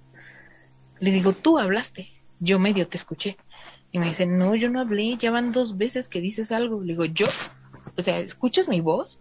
Y me dice, pues yo digo que eres tú. Digo, o sea, a ver, ¿escuchas mi voz? Y me dice, no, no es tu voz. Le digo, ¿estás dormido estás despierto? Y me dice, estoy despierto, lo escuché. Y yo, no, yo creo que estás soñando. Entonces le digo, ya duérmete, porque teníamos que ir a trabajar temprano. Entonces ya volvemos así como que, ah, nos vamos a dormir. Pero en eso otra vez se escucha un, como un qué, o sea, eran como unas palabras que yo no lograba escuchar bien. Y me dice, ¿el pez? Y yo, ay, sí es cierto. Entonces me levanto, prendo la luz porque tengo una ventana que da a la calle. Y dije, a lo mejor hay alguien afuera. Pero no. No había nadie. Y yo dije, qué raro. Le digo, es, es como muy raro. Y ya, pues no, ya no pasó nada y todo.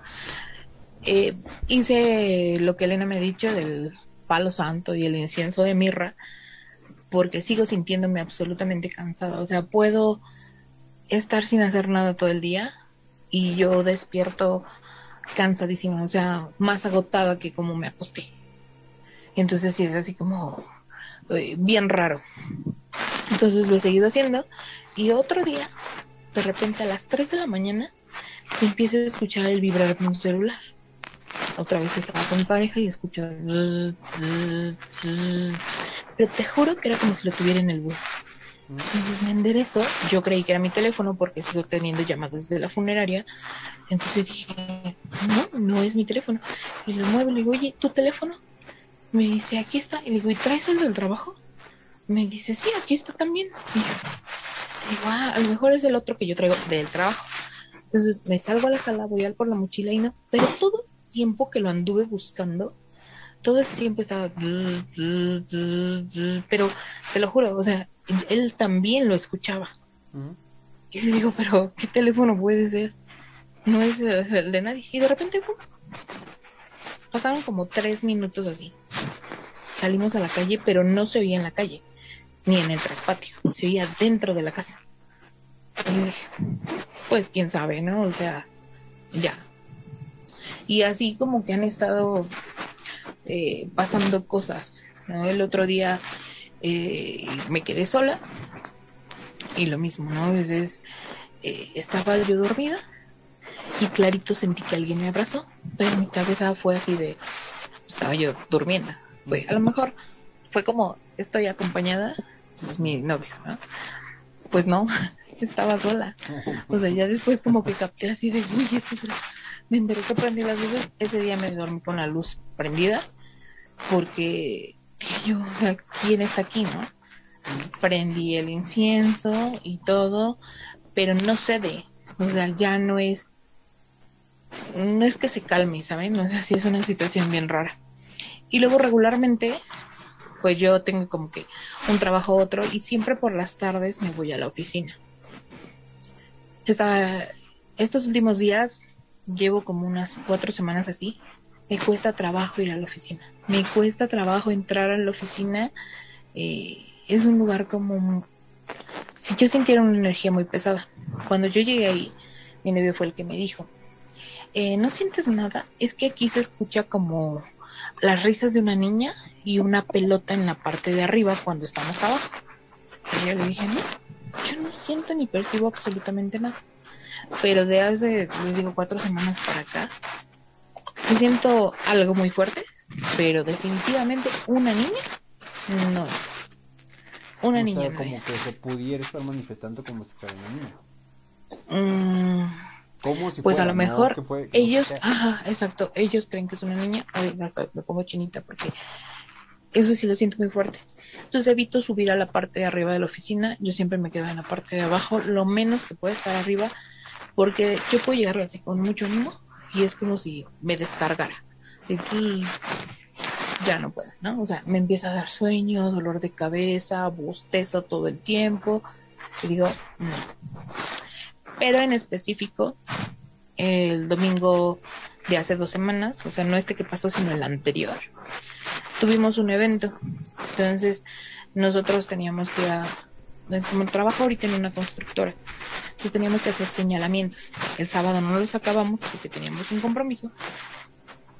Y entonces le dijimos al jefe que no importaba que el domingo saliendo del evento íbamos a terminar mi parejillo. Dije, ah, perfecto. Terminamos el evento, terminamos como que a las 6 de la tarde. Terminamos el evento, nos fuimos a la oficina. La oficina tiene cocina. Entonces mi teléfono se descargó. Fui, tenía como 2%, fui, lo, lo conecté en la cocina y, literal hay una salita de, o sea, entras, eh, así como entras, ves directo a la salita de, de recibir a las personas luego hay una como oficinita, o, así como entras de frente, ves la sala, a mano izquierda ves como la otra oficinita que es de, hay tres escritorios que es de los practicantes, luego el área de cocina, un sanitario, las escaleras y las otras eh, cuatro oficinas en la parte de arriba. Entonces, metimos una mesa para poder hacer los, los anuncios para las autopistas, los letreros, pues estuvimos haciendo todo y terminamos alrededor de las 9.30. Y hacía mucho calor y abrí la puerta, pero les gusta así, o sea, un poquitito así, poquititito. Y abrí una ventana. Abrí la ventana, eh, abrí la puerta y me dicen, no, no, pues vamos a recoger ya los viniles, vamos a recoger todo esto. Le digo, vamos a hacer una cosa, tú ve a imprimir lo que tenemos que imprimir y yo me encargo de recoger los viniles. Pero en eso sonó mi teléfono. Entonces me voy hacia la cocina, dejo la puerta de la cocina abierta, eh, como para que me siguiera circulando el airecito porque se sentía calor. Me agacho así, literal. Estaba yo ahí en la barra de la cocina, así, pero bien agachada, con mi celular, contestando mensajes y todo. Y así, uno tras otro. De repente, la puerta es de madera y rechina. Escucho el rechino de la puerta y volteo rápido. Y nada, yo dije, el aire, ¿no?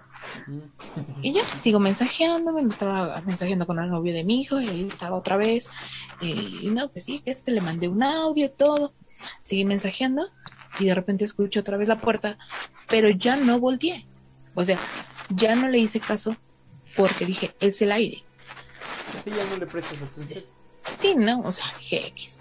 Y como no me asustan esas cosas, o sea, dije, no me interesa, ¿no? O sea, yo seguí con mi celular y de repente escucho, hola, Lick.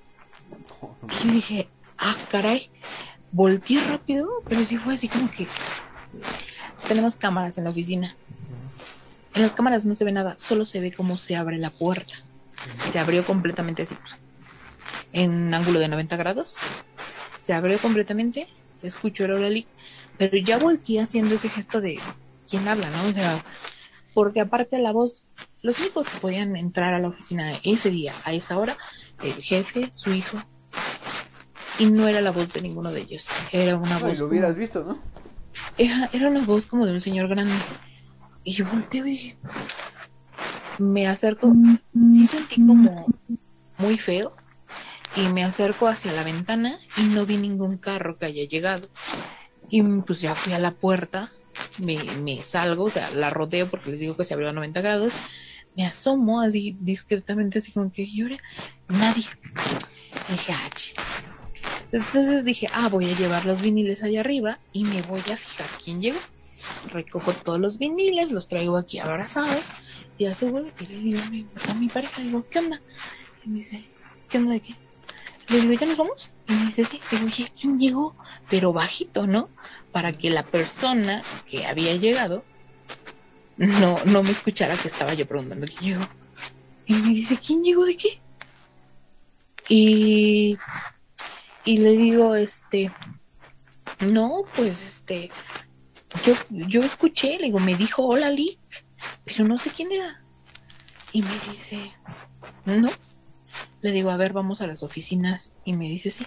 Abrimos todas las oficinas y no había nadie. Le digo, a ver, vamos a revisar las cámaras. Digo, para que tú te des cuenta que no te estoy bromeando. O sea, yo volteé así con mi cara de, ¿qué onda?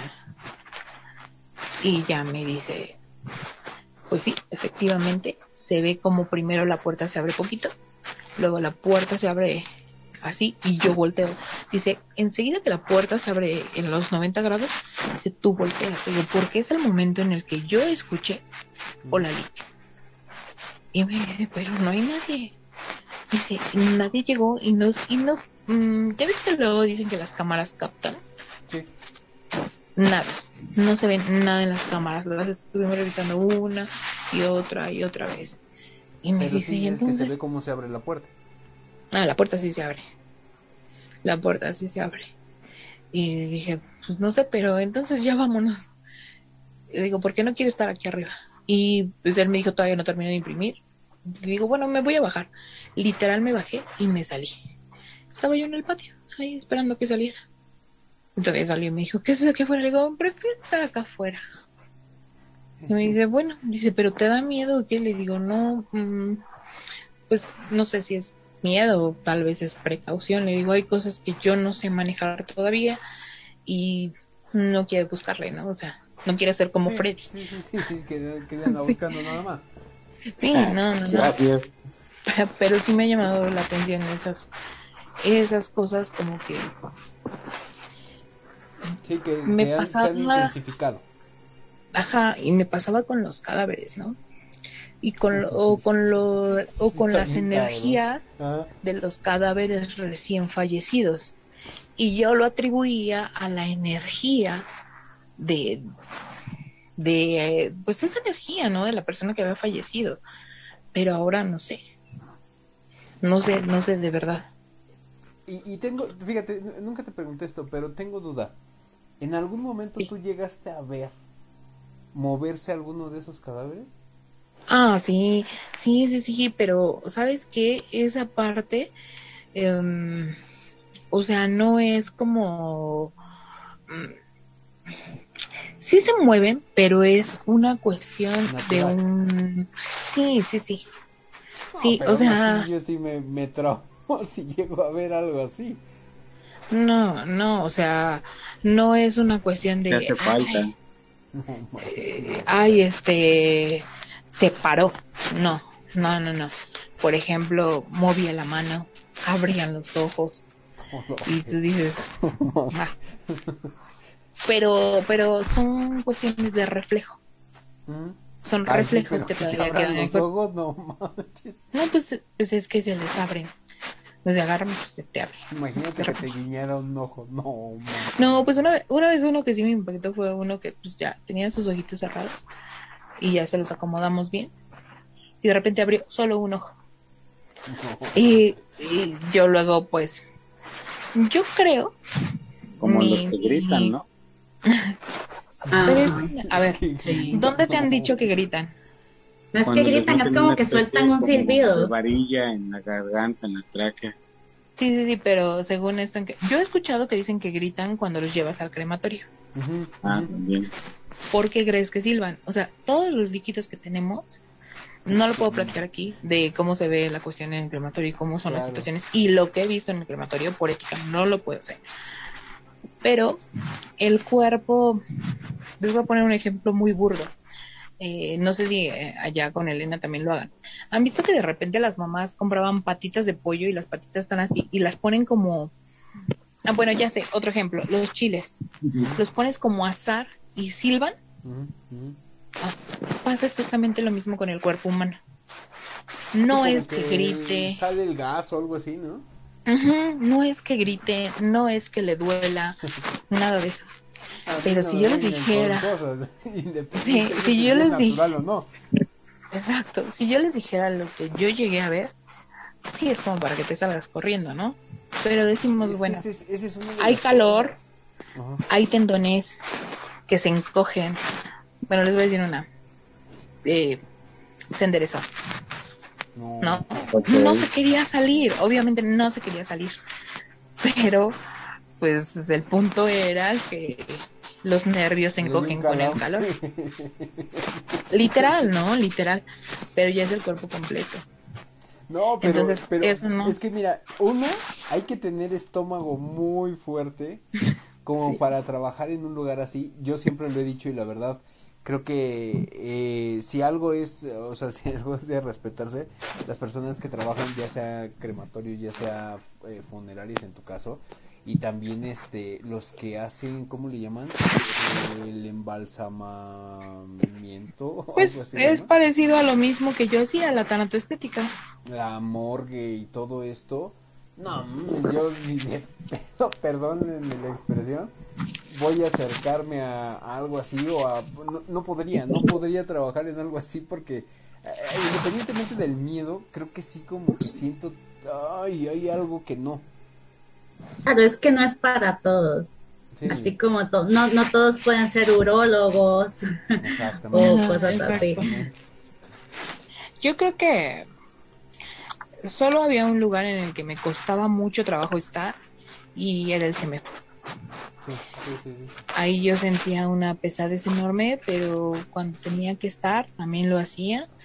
Y y me aguantaba, ¿no? Una vez recuerdo que en el CMF estaba yo bañando un cadáver porque lo habían dejado muy sucio y no me lo quería llevar así. Entonces lo empecé a bañar y regularmente preguntaba cuál era el nombre de la persona para poderle hablar por, por su nombre y pedirle permiso para tocarlo. Siempre lo hago. Entonces así de, señor fulano de tal, voy a tocarlo, de mi chance, ayúdeme por favor para acabar rápido con esto y llevarlo con su familia. Entonces, ya total, lo empecé a limpiar y de repente clarito estaba yo así limpiando alrededor de la mesa, que alguien estaba detrás de mí, volteo y ya no había nada. Y yo dije, ay, apúrate, apúrate. Pero son esas cuestiones que, que pues tú dices, bueno, allá era como más entendible porque son gente que muere en accidentes, gente que muere de, de forma violenta, todos los que llegan al semáforo por lo cual tienen muchas cosas pendientes. Cosas que no han dicho a sus familiares. Entonces, eh, esa es la situación importante, ¿no? Como lo que les decía una vez, ¿no? O sea, eso que dicen que aunque el cuerpo esté muy rígido, cuando tú le hablas, se empieza a aflojar. Yo todavía no le encuentro una explicación, científica, porque pues yo creo que así se le dice, ¿no? Una explicación científica, pero sí lo llegué a hacer, ¿no? Señora fulanita, señor, señor fulanito, no está malito, écheme la mano, lo tengo que arreglar, lo tengo que dejar bien, la tengo que dejar bien para su familia. Ya están esperando para verla. Ayúdeme porque no puedo vestirla así. Y de repente, ya le podía poner toda la ropa.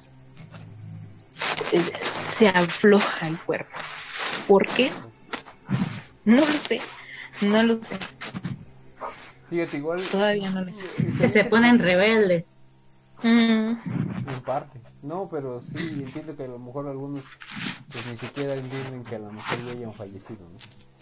Este, Abraham Onofre dice, hola, saludos a todos, hola Abraham, saludos, eh, felicidades por lo de tu corto, la verdad es que eh, estamos muy eh, felices por esta cuestión porque está participando, déjanos todos los detalles para que podamos comentarlo porque su cortometraje que es de este, terror está participando en algo muy importante ahí déjanos todos los datos. Eh, pues, ¿qué, te digo, Isabel? Siempre nos dejas como con mm. esa, eh, esa sensación de querer saber más. Entendemos que también, por ejemplo, en la cuestión que nos explicabas con respecto a tu experiencia donde estabas trabajando anteriormente, pues hay cosas que no se pueden hablar y están pues, totalmente respetable. Igual eh, entendemos el por qué, pero siempre es siempre es este retroalimentar como como lo dije hace rato eh, el tema y si si te quedas yo te digo eh, como lo dijo él hace ratito yo no eh, no sirvo para eso. Este, a mí pueden hacer otras cosas pero sí yo no tengo estómago para eso. La verdad mis respetos porque sí tienes que tener agallas sobre todo. Y no sé, no sé cómo lo hiciste, la verdad, pero gracias, gracias por, por tu historia del día de hoy. Esperemos que se vaya eh, aminorando esta cuestión, que vaya poco a poco pasando. Sí, esperemos que sí. La verdad, por ejemplo, con Fernanda, eh, yo había seguido todo lo que Elena me había dicho, ya no la toco, no la nada, ya no es, hola Fernanda, ya me voy Fernanda, no. Hasta ese día y no me quedaron ganas y man, trato de mantener ahora sí el cuarto cerrado, cuando anteriormente no. Anteriormente yo podía tener el cuarto de Fernanda abierto y todo estaba bien, pero ahora no. Mejor. Entonces, sí, quiero evitarme de broncas. no quiero problemas. ¿Para qué, para qué te quitas horas de sueño? Entonces. exacto, exacto, exacto. Pues gracias, gracias igual por regresar. Eh, no, pues aquí voy a estar. Y aquí andamos. exacto, aquí espero estar más tiempo con ustedes. Exacto. Y este, pues estamos con Freddy doble, entonces no sé qué está pasando, creo que es con su cámara. Pero eh, Elena, en tu caso, ¿quieres contar alguna experiencia o eh, comentabas de lo de las cartas, como tú, como tú decidas? Bueno, mm, yo quería tal vez ver si se podía hacer una dinámica, pero bueno, no sé qué tan activa estará la gente porque no veo que estén comentando mucho hoy, pero precisamente para que comenten un poco están más. Escuchando, están escuchando, generalmente no son mucho de escribir tanto, pero los que sí están, a veces nada más están escuchando como que las anécdotas y, o están haciendo otra cosa y están como escuchándonos hablar, entonces puede ser esa, esa cuestión, pero mira, ahí está Freddy. Ándale, para que sigas Hola, Freddy. ya te podemos ver. Sí, ya pude regresar. ¿Quién sabe qué le pasó a mi máquina? Sigue poniendo los filtros. No, fue error de cámara. Me mandaba un error aquí de que la cámara no se puede conectar, ni normal, ni con la filtro. ¿Quién sabe qué ocurre? Se me hace que es porque siempre le andas buscando a todo, pero bueno. Este, a ver, a ver Elena, me gustaría que nos dijeras cómo sería la dinámica y las personas que nos están viendo, que por favor este, más o menos puedan participar. Bueno, yo quería decirles, número uno, que, a ver, creo que yo nunca he dicho así como, ay, ¿qué soy yo? ¿O qué o qué? Más o menos saben que yo hago cosas, pero, a ver, si yo tuviera que ponerme un nombre, yo diría que soy como una especie de consultora. ¿Por qué? Me gusta ese nombre. Eh, a ver, habrán personas que están en el cuerpo o que ayuden a la gente a sanar enfermedades, pues yo considero que mi especialidad es ayudar a la gente con lo mental y lo emocional. Creo que yo soy una sanadora mental. Y yo soy de la creencia de que, a ver, pues yo sé hacer de todo, pero a mí no me gusta hacerlo yo, a mí me gusta que la gente lo haga. Mm. Entonces, si alguien quiere hacer una limpia, yo prefiero enseñarle a la gente a hacer su propia limpia, porque considero que así tiene más poder que, a que si lo hiciera yo. Además, así no es necesario cobrar, porque yo no tengo que comprar nada, ¿verdad? Pero mis conocimientos son gratis y no tengo ningún problema en, en regalarlos. Pero mm, yo creo que eh, la gente tiene muchas dudas y hay muchas cosas que les han pasado y que no lo entienden, entonces a mí me parece que pueden aprovechar y preguntarme cosas. O sea, yo realmente sí tengo muchísima experiencia y cuando me dicen, es la de hay mano cachona, yo digo, ¿qué voy a contar? Porque realmente no sé qué escoger. o sea, tengo muchísima experiencia. He leído muchísimo sobre todo tipo de temas, desde los más tabú hasta los más normales, los más comunes. Entonces, sí conozco realmente bastante. Yo, lo, lo que normalmente la gente me pide o para lo que me buscan es, por ejemplo, Em, que si tienen una maldición familiar, que algún espanto en su casa los acecha y no saben qué es, que sienten esto y que necesitan ayuda. Entonces, creo que podría ser útil para la gente en los comentarios, no sé si les gusta. si tienen dudas, preguntar y ustedes también. El indio Gómez dice eh, que no estaba hablando porque está interesante el tema. Ranulfo Bustos también comenta esta cuestión. Dice, es que está muy interesante el programa y no queremos interrumpir, es lo que yo pienso. Este, están convocando a Eric Morales Rosado por ahí. Pero fíjate, ahorita que estás comentando esta cuestión de consultoría, yo tengo una duda. No lo había comentado, no lo he comentado porque realmente, mm, digo, de inicio les voy a ser sincero, no creo tanto en eso. Pero no sé qué tanto también pueda influir, a pesar de que no creas que este te puedan hacer algo independientemente de las malas. Yo entiendo que todo también tiene que ver con vibras y las vibras luego se mueven como que también de mala manera.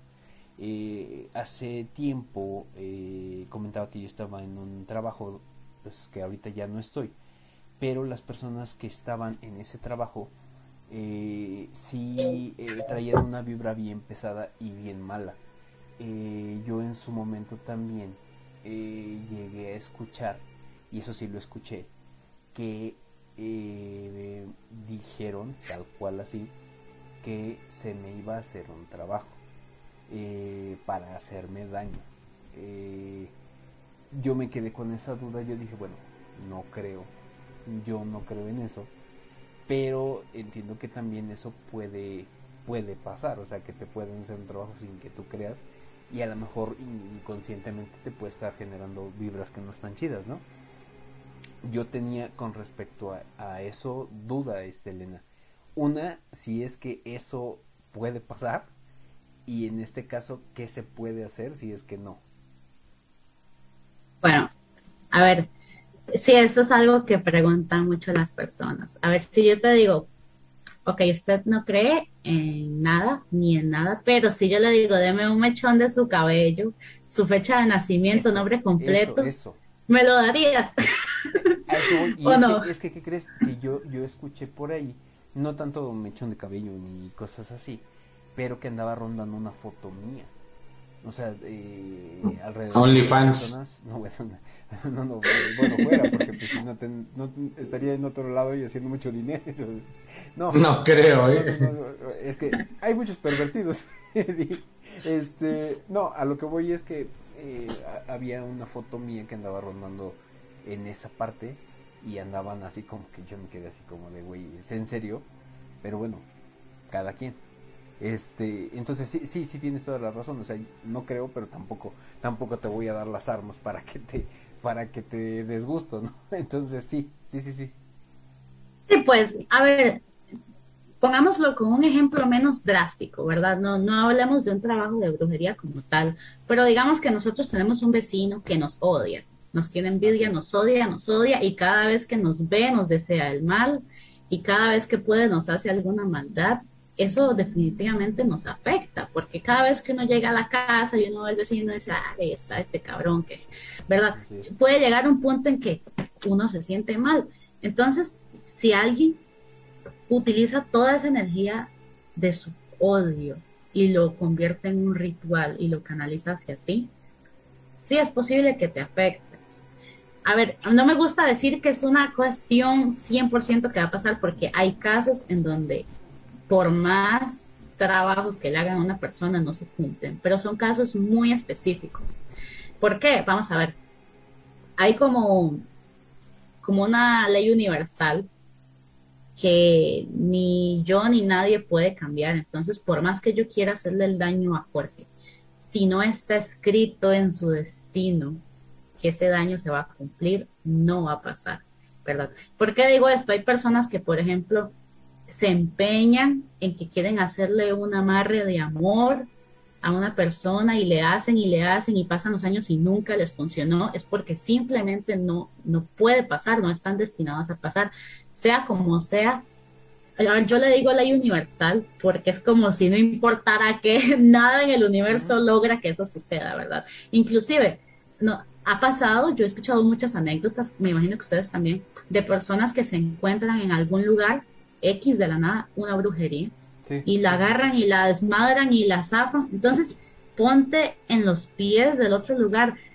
O sea, una persona pagó para que la hicieran, la hicieron, pero llegó un completo desconocido y la desarmó. Me explico, a veces hay cosas que sin importar que no va a pasar, pero son casos específicos, entonces yo tampoco diría como que, ay, no va a pasarte nada, porque no lo sé, ¿verdad? Entonces, al fin de cuentas eres tú el que sabes si, si tú sientes que sí te está afectando, inclusive si es meramente algo psicosomático de que ya estás paranoico y no sé si me afecta o no me afecta, pues entonces yo diría de no tiene no, nada se pierde entonces hacer algo al respecto pero si sientes que no te afecta en nada. Es que realmente qué crees eh, eh, fue a partir de que yo ya después pasé a otro lugar eh, fue donde yo sentí que ya no. Incluso yo comentaba, o hace poquito comenté, casi cuando fue el programa del aniversario, que justo cuando pasó todo esto, yo caí en una especie de racha mala, o sea, como que sí estaban pasando cosas que, que estaban mal, para mal. Eh, yo en su momento, eh, a mí me ayudó mucho y lo he comentado abiertamente, una persona que, que con la que yo tomé yoga y que también eh, ella pues como que mueve ciertas energías con respecto a todo esto y me decía, ¿sabes qué? Pues haz esto, haz esto, haz esto y sí llegó a ayudar, o sea, le soy bien sincero, yo cuando estuve en esa parte eh, la, la, vibra era tan mala que yo ya no, no, no me gustaba ir a ese lugar y me, nada más de pensarlo me estresaba y, y, la gente de ahí era nefasta, o sea, te estoy hablando de personas que eran eh, racistas, misóginas, este, clasistas, eh, no, no, no, no, no, no, no, no, o sea, de plano era un lugar sumamente viciado, este, pasa todo esto, yo regreso, más bien me, me pasan a otro lugar de, de, ese trabajo y haz de cuenta que como que hubo un, un, tiempo donde yo anduve, es que no sé, no sé cómo llamarlo, yo, yo diría como en depresión o como que yo tenía esa Ah, no me sentía una pesadez tal vez. como todavía sentía esa, esa pesadez. Y a partir casi desde que empieza este año fue cuando ya como que se fue recuperando todo como que ya empezó a regularizarse todo. Y este vinieron cosas la verdad muy buenas y bastante buenas. Pero eh, sí o sea te digo como que fue dejando todo atrás y no sé si a partir de ese entonces fue cuando yo ya dejé de, de pensar a lo mejor en ello no sé Pero bueno. Pues yo sí pienso que en un ambiente así, cualquiera se sentiría mal para empezar. Porque así como me mencionas a las personas, yo digo, no, pues yo me hubiera ido hace mucho tiempo, qué espanto. Y si tras de eso, tras de que son gente pues bastante, bueno, tal vez despreciable es muy feo, pero ustedes me entienden, es gente digamos bastante complicada. Y tras de eso te desean el mal y te hacen trabajos de brujería, no, o sea, obviamente que te vas a sentir mal. Digamos, todo está en tu contra. Definitivamente ese no es tu lugar, no tienes que estar ahí. No, ya ni quiero. Pero bueno, dice Fernando Escorza, dice, quisiera saber eh, si voy a hacer dinero y si me va a ir bien en mis negocios. Dice, ¿ahorita estás leyendo con el tarot o la verdad no, ahorita no, Elena? Pues aquí lo tengo, así que le puedo hacer la, lectura y creo que mientras tanto Isbeth puede hablar. Ah, sí, levantó la mano. Adelante, Isbeth. Ah, sí, lo que yo les iba a comentar, así es algo que dice Elena, eh, es algo que creo que yo en mi persona lo he comprobado. Creo que no les voy a contar toda la historia porque la vamos a dejar para la siguiente vez y creo que ya la conté alguna vez de cuando a mí me estaban haciendo brujería. Creo que cuando pones eh, demasiado empeño en dañar a alguien, ponemos todas esas energías. Creo que mucho de eso es energía. Entonces, como dijo Elena, ¿no? Lo que te dijo del mechón, o sea, yo a veces, en verdad, yo le digo a alguien, no, a partir de hoy te va a ir muy bien, vas a ver, yo te lo aseguro. Y a las personas le empiezan a ir bien y ellos me dicen, ay, no, gracias a ti y a tus... Y yo creo, no es gracias a mí, ¿no? Es gracias a ellos que se dieron la fuerza de creer en que les iba a dar ir bien porque yo se los dije, pero realmente no es, es como una sugestión. Y lo que nos dicen o así es como un placebo, ¿sabes? Sí, sí. Pero bueno. Claro, este es lo que yo mencionaba al inicio. La magia es un placebo, pero no quiere decir que no sea real por ser un placebo, porque si ah, funciona, el efecto placebo es real y funciona. Hay gente que se siente mal y, se toman una pastillita de agua con azúcar, inmediatamente se curaron. Entonces, se curó, el fin, el fin funcionó, entonces es real, ¿verdad? Y bueno, eh, aparte de eso, yo sí considero que hay distintos niveles, ¿verdad? Porque sí, la magia es energía pura, o sea, es pura, pura energía canalizada. Es algo muy abstracto porque no lo podemos ver, solo lo podemos sentir, pero ya luego sí hay niveles de magia que es muy, muy fuerte, que yo sí diría como que es muy real, pero es que hay que experimentarlo para sentirlo. Y son esos niveles en los que ya vemos que se afecta en lo físico también. Por ejemplo, vemos que se abrió una puerta sola, ¿verdad? Y no hay manera de negarlo porque lo estoy viendo. Sí, no, exacto entonces, porque lo sentí, porque lo vi, porque estaba, ¿no? Ajá. Pero hay niveles más sutiles y mucho más psicológicos, como por ejemplo a través de sueños. Empiezas a tener pesadillas o a soñar como con cosas de demonios, ángeles o como con familiares muertos. Entonces uno dice, ah, tal vez solo son sueños, tal vez no, tal vez es algo más, ¿verdad? Pero tendemos como a decir que, que si solo está en nuestra mente, seguro es, es mentira, seguro no pasó. Pero la verdad es que lo que está en nuestra mente es real, porque si lo pensamos y lo percibimos, entonces es, es, un pensamiento que existe, es algo que existe. Entonces, para nosotros es real. Eso es lo que realmente importa. Y si me está afectando, entonces todavía más, ¿verdad? Si, si yo siento como que que algo me está haciendo sentir mal y yo digo, es que yo siento que hay una mala vibra y esto me pone muy mal. Inclusive si no hay ninguna evidencia física, si nadie más lo siente, pero si yo lo siento, entonces es real para mí y de ahí viene la importancia de ponerle toda tu fe a una limpieza, por ejemplo, porque entonces también va a ser real para mí, llámenle placebo, llámenle magia, llámenle psicosomático, lo que sea, pero si funciona, entonces para mí es excelente, digamos. Yo creo que en ese caso el fin justifica los medios. Exactamente. Y aparte la mente te ayuda muchísimo, si, si es que también... Sí. aparte usamos parte de nuestra energía para todavía hacerlo más real, ¿no? Claro. o sea, e, esa parte de, y es que me está pasando esto, y yo creo que me hicieron algo, y seguro por eso me está yendo mal. Eh, y no, realmente a veces nosotros mismos somos los que nos estamos poniendo esas situaciones. Claro. Creyendo, em, dándole fuerza a esa energía, a eso me refiero. exactamente, sí, exactamente. Sí. Sí, exactamente. Ay, a Fernando ya le tengo lista su lectura. A ver, y no es positiva. A ver, él me pregunta si va a hacer dinero y si le va a ir bien con sus negocios y yo veo que le va a costar mucho, veo que no tiene paciencia y se va a desesperar rápido. Em, tal vez, no sé si Fernando cree que tiene una excelente idea de negocios y entonces cree que va a ser exitoso de entrada o rápidamente, o por lo menos a corto plazo, pero las cartas me dicen como que algo está haciendo mal, algo no ha pensado bien, tiene que reflexionar más sobre su plan de trabajo, su plan de negocio, porque como que no, hay algo que no es sensato, hay algo que no está funcionando, entonces yo no veo realmente ninguna carta que me hable como ni de abundancia, ni de éxito, ni de nada como que vaya a entrar dinero, la verdad. Sí veo como que, pues del todo no es que va a estar en ceros, o sea, pues algo va a generar, pero no va a ser suficiente.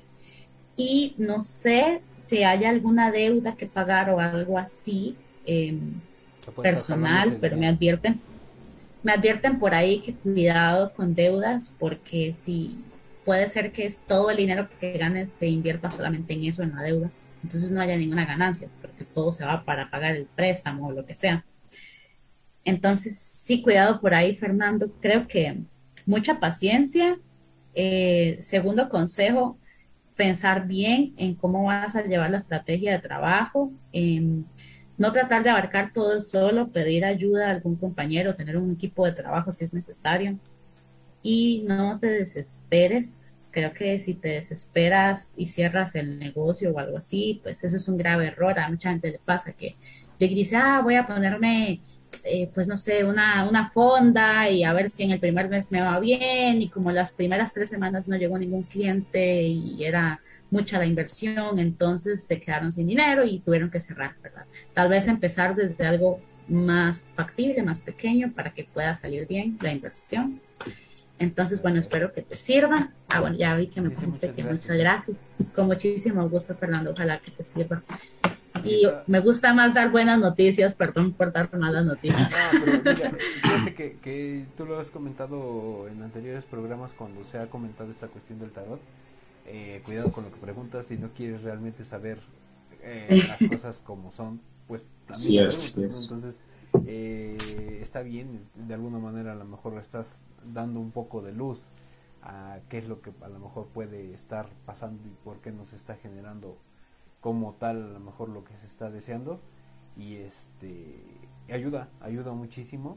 Y este no sé si ustedes chicos tienen, tengan alguna pregunta o alguna consulta para Elena eh, yo de mi parte, pues yo ya resolví más o menos la duda que tenía.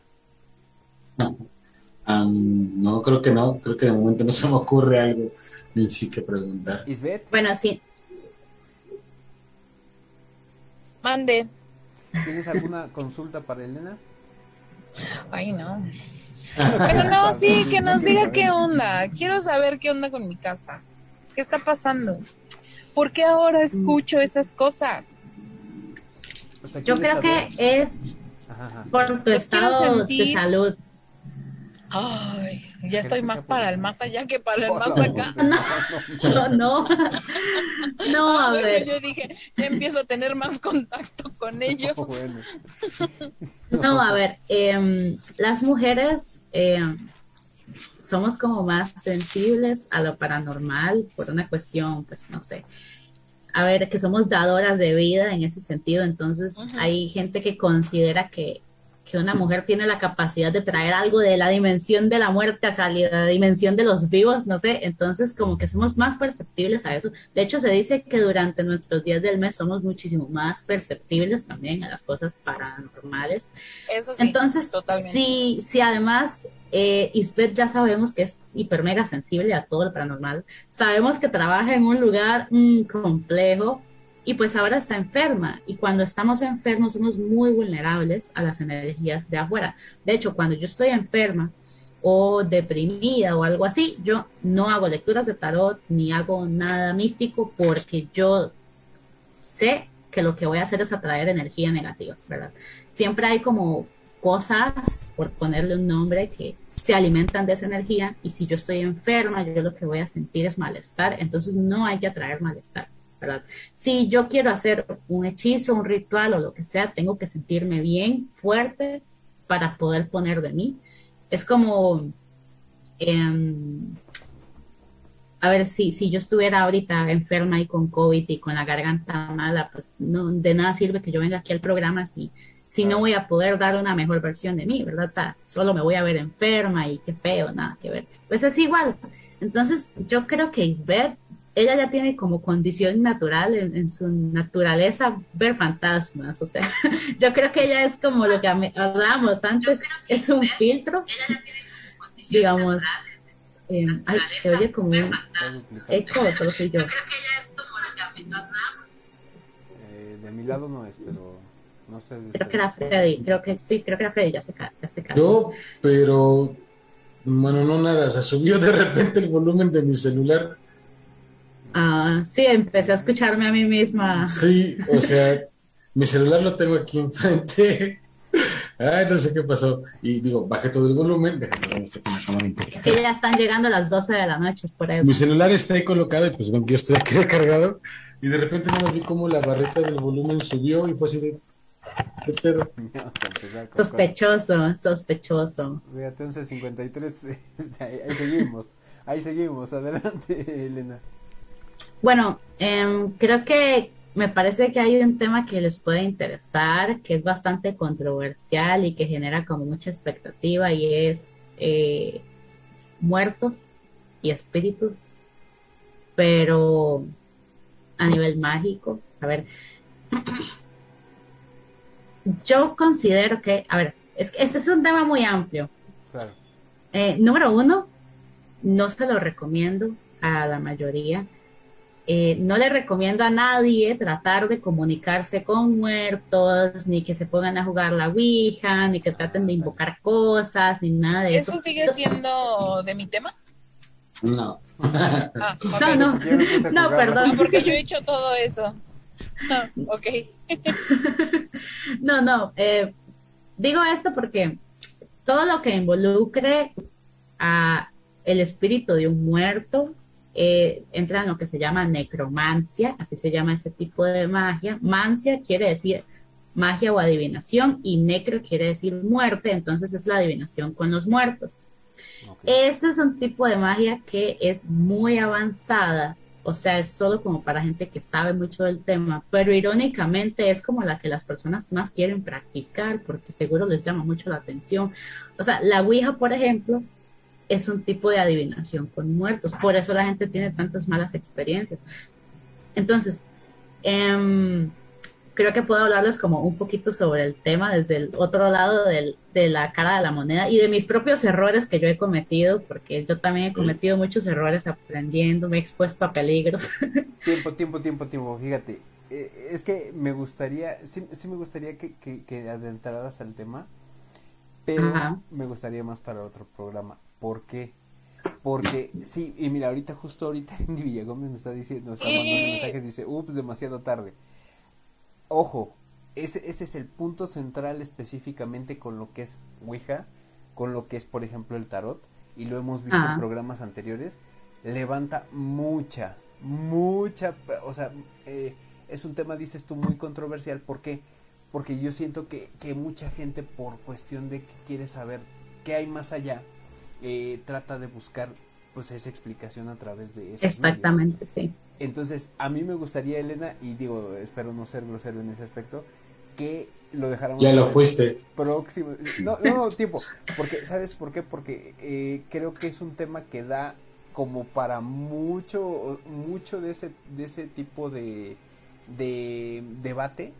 Y yo también tengo muchas dudas con respecto a eso no quiero saber, obviamente tú creo que lo que quieres dar a entender. No se joto. No, no, no, lo que quiero que, a lo mejor creo que quieres dar a entender es que no busques algo así, porque de inicio, como tú dices, pues, no tienes a lo mejor el conocimiento, pero aparte no, eh, como que siento que hay que dejar un poquito a los muertos en paz en ese aspecto. Sí, exactamente, sí.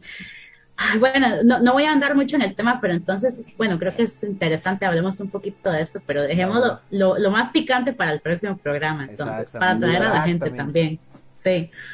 Bueno, eh, a ver, lo más común que es la Ouija, yo la he jugado muchísimas veces durante horas, eh, entonces sí tengo bastante experiencia y he aprendido a ver cómo funciona el método, porque es que en la magia todo es de métodos, ¿verdad? Y cada forma de adivinación es diferente. Por ejemplo, el tarot, ustedes ya conocen cuál es la dinámica, ya vieron cómo funciona.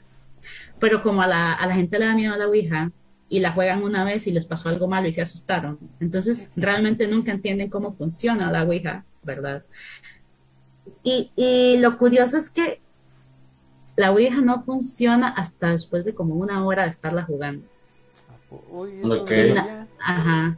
Y la gente no lo, no lo juega durante tanto tiempo. Al inicio, la Ouija dice cosas que no tienen sentido, que asustan y que no, o sea, realmente no, no sé por qué. Es como si estuvieras con una radio y captaras un montón de señales al mismo tiempo. Estuvieras sintonizando. Ajá. Y entonces es necesario que las personas que están jugando entren como en una como en un trance, por así decirlo, ya de concentración. Y como después de una hora, finalmente la Ouija funciona como debe de funcionar.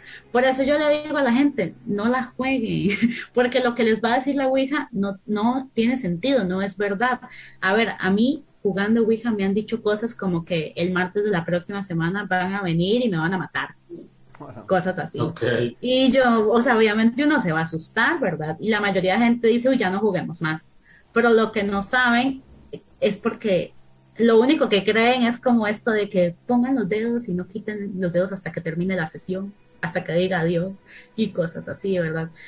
Y, así hay con muchas cosas con respecto a todo lo de los muertos. Entonces, yo siempre trato de decirle a la gente, a ver, todos pueden aprender, pero no todos tienen la paciencia ¿verdad? Porque yo esto todo lo he aprendido, a ver, desde que tengo como 10 años de edad, tengo más de 10 años de estar leyendo y leyendo y aprendiendo y, echando a perder aprendiendo, ¿verdad? Entonces, yo les digo a la gente, sí, yo les puedo enseñar a hacer algo, pero primero porque, ay, voy a echar al agua a Mylon, porque él una vez me dijo que tenía muchas ganas de invocar un demonio con una ouija, con unos compañeros de la uni. Y, yo le decía, y yo le decía, pero ¿por qué? Primero no va a pasar nada, no va a pasar nada porque así no se invoca nada, o sea, es que por eso es, es si uno no sabe ni lo que está haciendo, no va a entender ni qué pasó, porque con la Ouija no se puede invocar a nada, eso es mentira, es mentira. Y eso yo lo aprendí después de muchísimas veces de jugarla. Ahora, yo la jugué muchas veces porque es que yo ya estoy muy acostumbrada a la actividad paranormal. Yo ya sé cómo ponerle un frente y que no me afecte en nada. Pero la gente no, ¿verdad? Entonces, yo pienso que por eso a, a, mí me gusta explicarle a la gente desde otro punto de vista, como no hagas esto, mejor hagas esto, ¿verdad? Hay otras formas de hablar con un ser fallecido, por ejemplo, que no sean tan, tan riesgosas o tan complicadas. De hecho, es una de las lecturas que hago yo. A ver, cuando alguien quiere hablar como con un fallecido de su familia o así, yo les digo, bueno, mejor lo hago yo por ustedes. ¿Por qué? Porque yo no voy a arriesgar a alguien a que pues se ponga a molestar a sus familiares, además. Eso es muy importante. A la familia hay que dejarla en paz. Y solo hay que llamarla si es como una gran emergencia. Solo, a ver, por eso en México es una vez al año que se celebra el Día de Muertos, no todos los fines de semana. es una vez al año. Exacto. Ah, mi puso algo. Dice, pasan cosas muy fuertes. Dice, a mí se me quitaron las ganas de volver a jugarla. Jugué varios meses con la Ouija, pero a lo mejor no sabía, fíjate, yo no sabía ese dato de, de más o menos una hora después que empiezas a, a checar. Sí, sí, sí le han pasado cosas y hasta donde yo tengo entendido, gracias a eso, eh, ha tenido como que cuestiones bien fuertes con, con manifestaciones ahí en su casa. Eh, nos han mandado algunas incluso imágenes de, programas anteriores, pero bueno, eh, ahí tienes el dato, entonces yo sugiero también como dice Elena, pues dejar los muertos en paz un poco, salvo que sea algo muy ya, de plano. Sí, es que, bueno, primero el que busca encuentra, como dicen aquí, el que le quiere encontrar la quinta pata al gato se la encuentra. Si uno quiere asustarse con fantasmas, pues se asusta con fantasmas. Como dice Rendini, em, ella dice, confirma lo que dice Elena, siento que quieren asustar y también dicen cosas que lastiman, la jugábamos por horas. Exacto, es que la Ouija para mí es el peor de los métodos para hablar con muertos, porque es que, mm, o sea, es que no, simplemente no. simplemente no. Pero mm, yo considero que para comenzar, solo para comenzar, hay que primero dejar de tenerle miedo a la muerte. Porque si ya de plano le tenemos miedo a la muerte, pues entonces todo va a ser algo eh, pues que nos asuste, ¿no? Entonces, hay que comprender que la muerte es un estado natural al que vamos todos y de hecho hay gente que considera que vamos de donde venimos porque antes de nacer de dónde de dónde estamos verdad venimos del mismo lugar hacia donde nos vamos después de morir. Que no sé qué es ni voy a afirmar lo que sea que sea porque será diferente para cada quien y hasta que nos despatimos el vale nos daremos cuenta de lo que será verdad pero lo que sí sé es que no hay que tener miedo a los muertos, creo que hay que tenerle más miedo a los vivos, pero sí hay que tener mucha precaución porque no todo el mundo sabe manejar cosas paranormales. Después, a ver, no, después no vengan llorando. Yo siempre le digo eso a la gente, no hagan cosas y después, exactamente, porque... Después no vengan, no, es que ahí en una hacienda me pasan cosas y que no, que... Pues pasaban, yo no les fui a buscar. ah, sí le buscas, sí le buscas.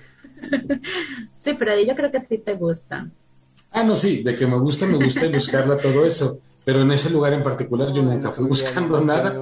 Sucedieron. No, es que una gallina negra, dice, y le, me comí su pescuezo. en alguna ocasión con algunos amigos queríamos abrir un portal, de hecho íbamos a ampliar a un niño índigo, pero nos fallaron algunas cosas. Mejor yo no hablo de eso. Te digo, porque son cuestiones legales que te pueden meter en problemas. Pero bueno, pues, eso ya A mí ya mucha más gente. ¿De dónde sacaste al niño índigo? eso me preocupó. Una de estas personas con la que andaba planeando eso lo consiguió. bueno, lo tenía cerca. diría que a ver, ¿por qué no te pones a hablar de vampiros? Pues porque ese tema no me gusta. dice mi mamá que ya no hablemos de ese tema. que dice mi mamá que no, porque luego me andan mandando mensajes por WhatsApp de que ya no, ya no ando hablando de pendejadas. Sí, sí. No quiero volver a ver mi verdadero nombre escrito en mi mano. No, Pues, bueno. Adelante, Elena, perdón. Ah, es que iba a tal vez echarle leña al fuego, pero iba a hablar un poco sobre vampiros. Yo sí quiero. Sí, pues, a ver, hay, hay una gran cantidad de gente en el mundo esotérico que se identifica a sí mismo como vampiros y tienen muchísima literatura en el sentido de que hay escritores y autores, solo que solo lo conocen la gente que lee libros así, ¿verdad? Pero, y publican mucho y tienen gran cantidad de información, o sea, es una cuestión de que son comunidades grandes de personas que se consideran a sí mismos vampiros, se identifican como tal y explican a ver cómo viven su día a día y qué tipo de magia utilizan y cómo consumen también sangre porque la consumen Así que, bueno, es bastante curioso. A ver, eh, haciendo, o sea, yo no, no es que yo sea vampiro, ni esté en la comunidad de vampiros. Solo digo que yo he estudiado mucho sobre todos este tipo de temas y de hecho estoy en un grupo de Discord donde, eh, pues todos ahí dicen ser vampiros. Entonces, no necesito. Este, entonces, como que puedo, puedo hablar un poco sobre eso si te interesa, Freddy, como lo que yo he visto y he aprendido. Ahora em, tengo, tengo duda, porque fíjate, ahorita que me estoy, estoy tratando de acordarme, hace poquito en TikTok eh, comentaba con Freddy que había una persona que no sé si se consideraba como tal o solamente es como un cosplay, pero eh, sí está muy, además de muy bien caracterizado, eh, creo que habla, eh, ¿cómo decirlo? Tiene una presencia muy fuerte Eh, tú debes de ubicarlo más, Freddy. Este, la verdad no me acuerdo. Pues yo lo conocí antes que tú. Este, la verdad no sé cómo se llama. Lo, sigo en TikTok, tampoco recuerdo cómo. No busco tanto sus, este, sus TikTok, me aparecen de repente aunque los sigo. Sí tiene buena imagen. Yo considero que es más un tema este, de imágenes o cosplay, quizás un poco, porque todo lo que ha estado hablando en los últimos prácticamente lo ha sacado del libro de notas de un poquito de toda la literatura vampírica que está por ahí, como la Biblia de los Condenados, pero pues no ha sacado nada relevante, adicional, raro, extraño, de puntitos que existen por ahí que te dejan de notar que alguien tiene un poquito más como de conocimiento. Que desde mi perspectiva considero que tiene muy buena imagen, pero es más una caracterización que no deja de verse padre, porque la verdad es que sí su, su caracterización, vaya, sí, sí, sí, te, sí, te, sí te impone al verlo en los videos. Dice Mike Reza, ¿para qué me dices joven?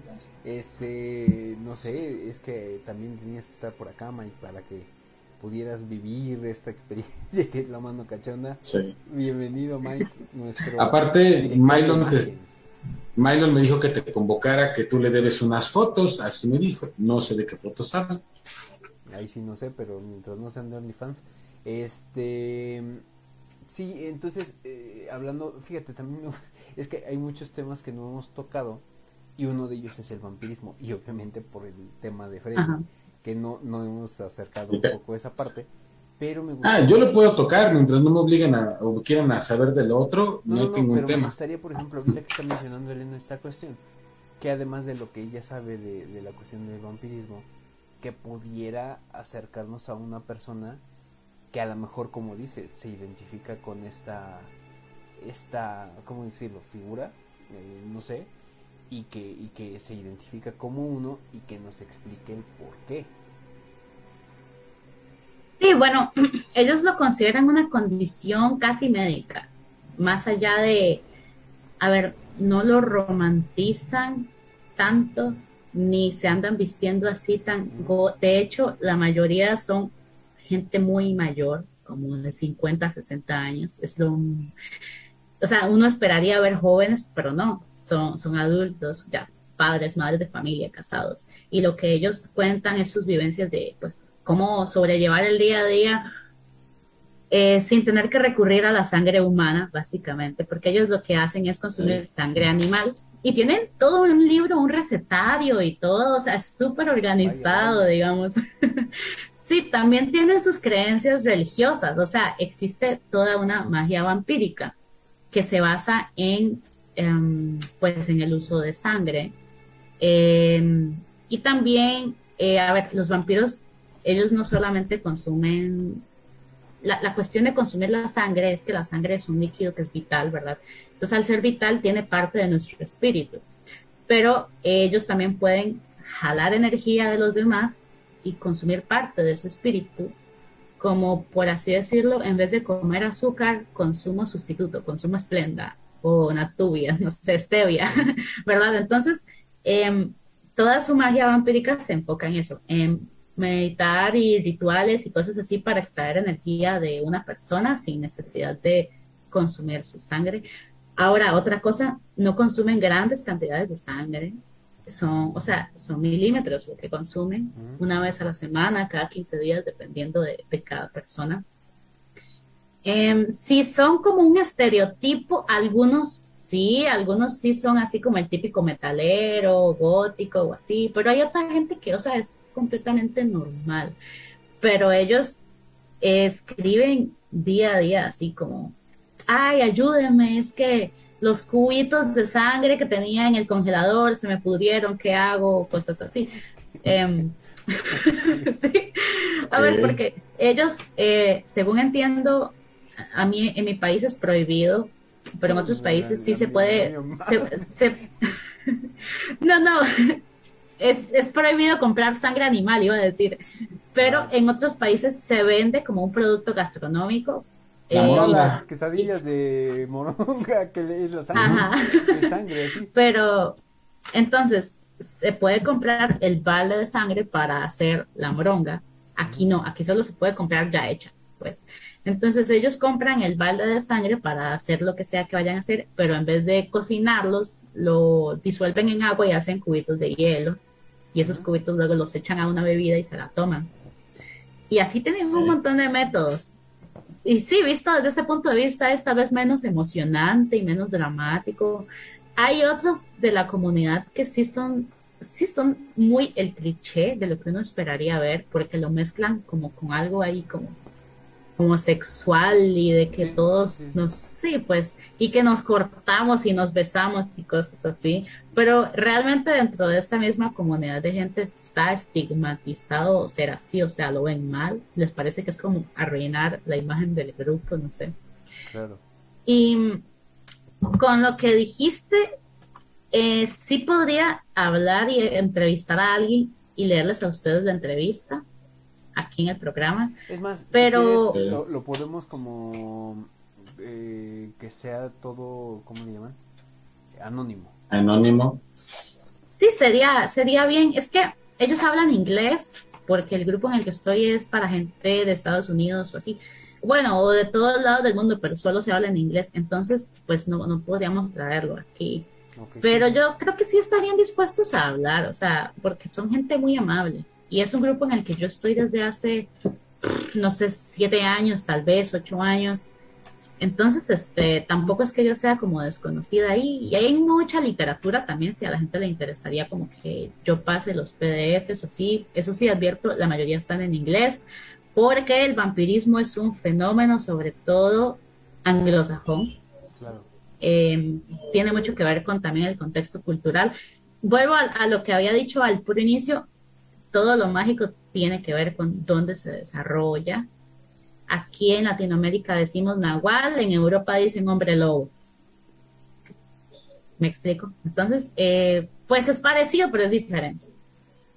Eh, sí, Freddy, bueno, es que mm, tal vez eso es personal para Freddy, no sé cómo vive su vida de vampiro, no sé, pero sí, si conoce algún vampiro, sería interesante porque habla español. Freddy, al, que, te, dijo, güey, ¿qué, qué tiene? No, no, gracias. No, no, con, e, con, esa situación no me puedo meter, aunque me encantaría conocer a otros.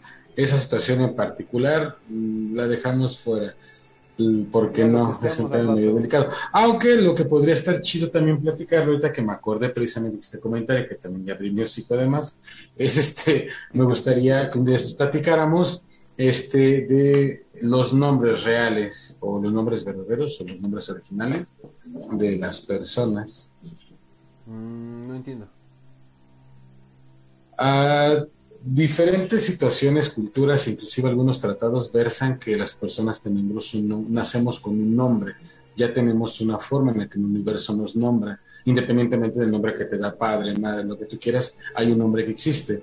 Y a veces cuando tú conoces el nombre de alguna persona, el nombre original, el nombre real, puedes tener, digo, tú como persona, una si la conoces no hay mucho pedo, si otra persona lo conoces puede haber como que problemas, porque pues prácticamente en algunos lo postulan como controlar o dominar a la persona casi por completo al conocer su nombre real, entre otras situaciones raras más que ahorita pues estaría muy latoso ir desglosando. Pero, eso lo podríamos, lo podríamos saber para otro programa.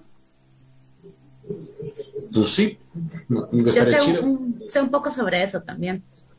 Ah, perfecto. Pues miren, voy a ir anotando los temas, porque si no se van a olvidar, pero para que vayamos poco a poco tocando este, este tema, este, tanto, a ver, va, uno, vampirismo. Dos, la cuestión de la comunicación con los muertos, o como lo comentabas, este, Elena, básicamente, como lo mencionabas, necro necromancia. Necromancia. La necromancia que me suena como a Harry Potter. Este la cuestión de que, estás comentando o que están comentando ahorita con respecto a los nombres reales y eh, creo que hasta, hasta ahorita esos son los tres temas pendientes.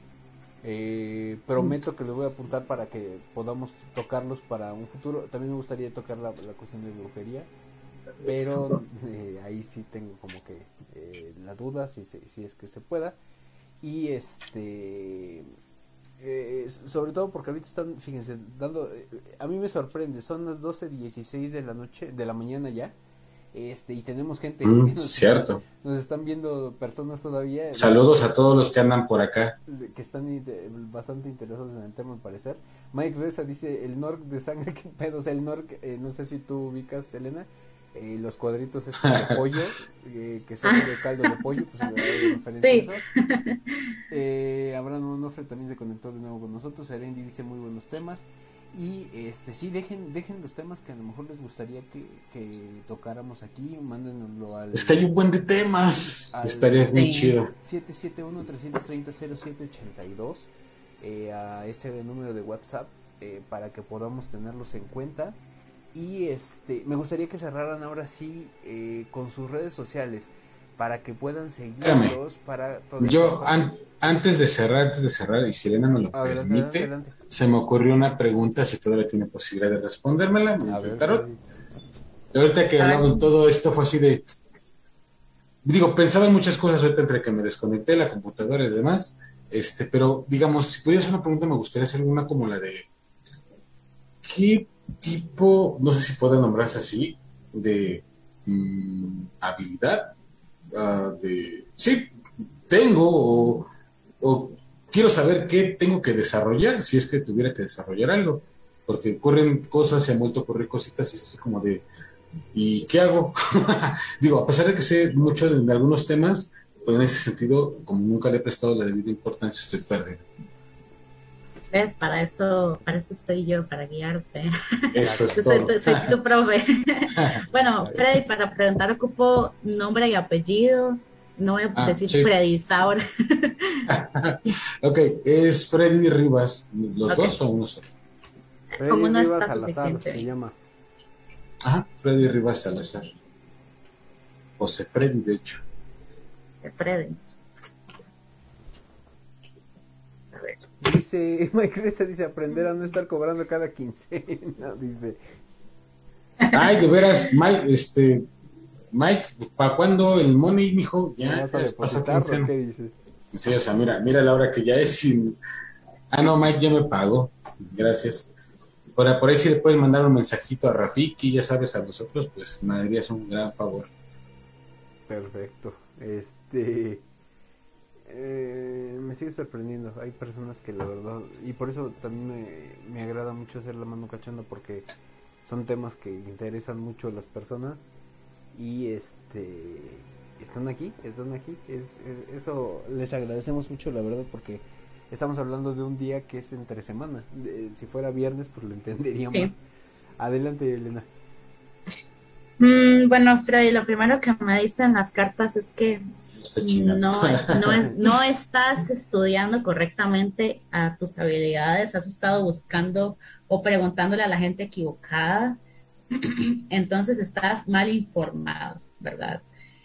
Eh, la mayoría de cosas que sabes no, no son, en realidad no están bien fundamentadas. Entonces, primero por ahí. Segundo, veo aquí un, dos caras de la moneda por un lado sientes que puede ser algo muy bueno, pero por otro lado te da mucho miedo que sea algo muy malo.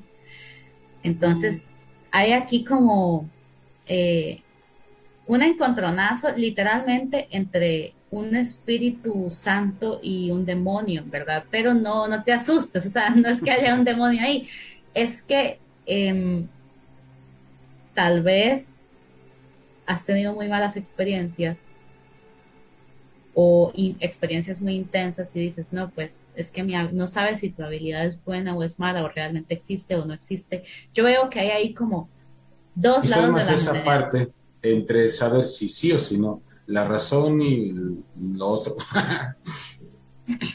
sí, de hecho es sobre, sobre todo eso es lo que yo veo aquí, porque a veces es como si dijeras, no, de fijo, sí, sí, tengo algo especial y a veces es como dijeras, no, eso del todo existe. O sea, tú mismo te estás bloqueando, pero es gracioso porque por más que intentes bloquearte, las cosas no dejan de pasar. Entonces tampoco te estás bloqueando bien. Ni para eso. porque eso es una posibilidad, o sea, es, es algo que se puede hacer, decidir, no quiero experimentar nada más de esto, entonces lo voy a bloquear pero a Freddy le gusta experimentarlo. Lo que no le gusta es aceptar que es parte de sí mismo. Eso es lo que no le gusta. Y hay aquí una malinterpretación de que tal vez Freddy cree que sus habilidades vienen de afuera, o sea, de alguien más, o de, no sé si decir que puede ser un, protector, un ángel o lo que sea, o heredado o de familia o algo así, o sea, que Freddy piense que venga de cualquier cosa menos dentro de sí mismo. O sea, Freddy tiene que entender que eso es tan personal como la habilidad de jugar fútbol, por ejemplo. O sea, si no la desarrollas tú solo, no viene de la nada. No es que heredaste la habilidad de jugar fútbol o es que, ¿verdad? O, es que como Messi es tu jugador favorito, el santo Messi te enseñó a jugar, o sea, no. tienes que, sí, sí tienes una facilidad para lo paranormal, eso es verdad. Así como hay gente que tiene facilidad para el deporte pero si no lo aprendes a desarrollar y no te llevas bien con esa parte, se va a quedar ahí. Tú eres el Cristiano Ronaldo de lo paranormal, casi, no entendí tu referencia, pero ok. O sea, que, este, que eres un imán de, de eso, dice. Ok. Ok. Pues perfecto. Sí, o sea, es que Freddy preguntó, ¿qué habilidades tengo? Y las cartas le responden, o sea, eso solamente tú lo puedes resolver. Nadie te va a decir qué habilidades tienes, porque tienes que aprenderlo por sí solo, pero si no las desarrollas, entonces ¿cómo vas a saber en qué eres bueno? Me explico. Sí, entiendo el punto. También tú. Pon de tu parte. Sí, entonces es como si yo tuviera que resumir todo, las cartas te están diciendo decídete. O sea, ¿qué quieres? ¿Quieres o no quieres? ¿Sí o no? Porque las dos cosas no se pueden. No se puede ser escéptico y al mismo tiempo creer en el esoterismo. Lo que se puede es ser crítico, cuestionar las cosas. Por ejemplo, bueno, ustedes me ven aquí, yo estoy leyendo el tarot y todo, pero yo no dejo que una lectura del tarot defina toda mi vida. El tarot es una herramienta nada más. Entonces, yo no es que estoy siendo escéptica, porque evidentemente sí creo que el tarot puede darme una respuesta, pero sí lo cuestiono. Entonces, creo que Freddy tiene que aprender que hay una diferencia entre ser escéptico y cuestionar, ¿verdad? Cuestionar hasta qué cierto punto esto es así como me lo están presentando o no. Y sobre todo en la magia hay muchas opiniones porque cada persona la experimenta diferente. Entonces a veces hay gente que dice esto es la verdad absoluta, esto es malo, esto es bueno. Si te pones un anillo en el dedo índice en una luna llena vas a tener pesadillas, o sea, pero nada está escrito en piedra. Entonces, por eso es muy importante cuestionar todo lo que te digan y sacar tus propias conclusiones y por eso es importante leer y estudiar. Es como cualquier otra disciplina, o sea, yo de verdad, yo, de la forma en la que más he aprendido ha sido leyendo y leyendo y leyendo muchísimos libros sobre estos temas. Entonces, pues esa sería mi respuesta, Freddy. Está un poco insatisfactoria, yo creo que es algo que ya sabes que, en el fondo yo creo que ya sabías que era un poco como eso lo que tienes que hacer. Sí, de hecho. Entonces, sí. Parte de. Pero. Sí, un poco. Pues digo, lo sabemos y ya Elena yo lo ha dicho, lo que, o sea, la verdad está ahí. No puedes evitarla, Freddy. Sí, eso es verdad. Hay gente que quiere y con todas sus fuerzas traer cosas paranormales a su vida y nunca traen nada. Y Freddy, o sea, con una facilidad, yo no sé, trae un montón de cosas. Entonces, tal vez debería de, no sé, aprovecharlo. Y Disfrutarlo. Voy a poner mi kiosco paranormal. Jorge, tengo una duda. Adelante. ¿Es posible pasar un video pero que esté desde YouTube? ¿O no? Pero necesitaría, o sea, de cuenta, yo necesito la liga y necesito abrir la ventana para poder este pasarlo. Eh, ¿Quieres que se pase ahorita uno? Mm, bueno, si está muy complicado, no es un video promocional de Mística. es que lo edité y quedó muy bonito. bueno, entonces mientras tanto, mientras lo busco, ustedes pueden seguir hablando. Perfecto. Mira, justo para ir cerrando y mientras tú me mandas la liga, este, me, gustaría que primero Isbeth diera sus redes sociales, este, para... Isbeth ya se despidió de nosotros. ¿Ah, sí, hace ratito. Es que no, estoy... Ah, no, te anda por ahí. es que ya nos había dicho que ya se iba. No, mira, no va a estar tanto. Pues dije que yo me iba porque la verdad yo estaba cansada. Perfecto, no te preocupes. ¿Sí me escuchan? Sí, me gustaría que dieras tus redes sociales y cómo, cómo pueden seguirte, Isabel. Adelante. Claro que sí, no, pues así como está mi nombre, Isbeth Díaz, pueden seguirme en redes sociales. Y pues gracias por seguirme invitando. Aquí nos vamos a ver para el siguiente episodio de la Chonda con todos estos temas. Los he estado escuchando, digo, sí, no, no me podían ver, pero ya este, ya estoy viendo todos los temas para irme poniendo al día igual. ¿También vas a entrar al vampirismo? Obviamente. Eso es todo. Freddy dijo que ya iba, iba a traer al que, al que lo amenazó. Que no lo puedo traer. Ay, Freddy, ya, tantito nada más, no manches. Te has vuelto no. Perfecto, pues eh, gracias Isbeth, gracias por eh, siempre estar aquí al pie del cañón. Eh, te mandamos toda la buena vibra y te mandamos un abrazo eh, a la distancia. Gracias por, por, estar aquí con nosotros. Y eh, sabes que eres bienvenida siempre a la mano cachonda y a todo lo que tenga que ver con qué sé yo, ¿vale?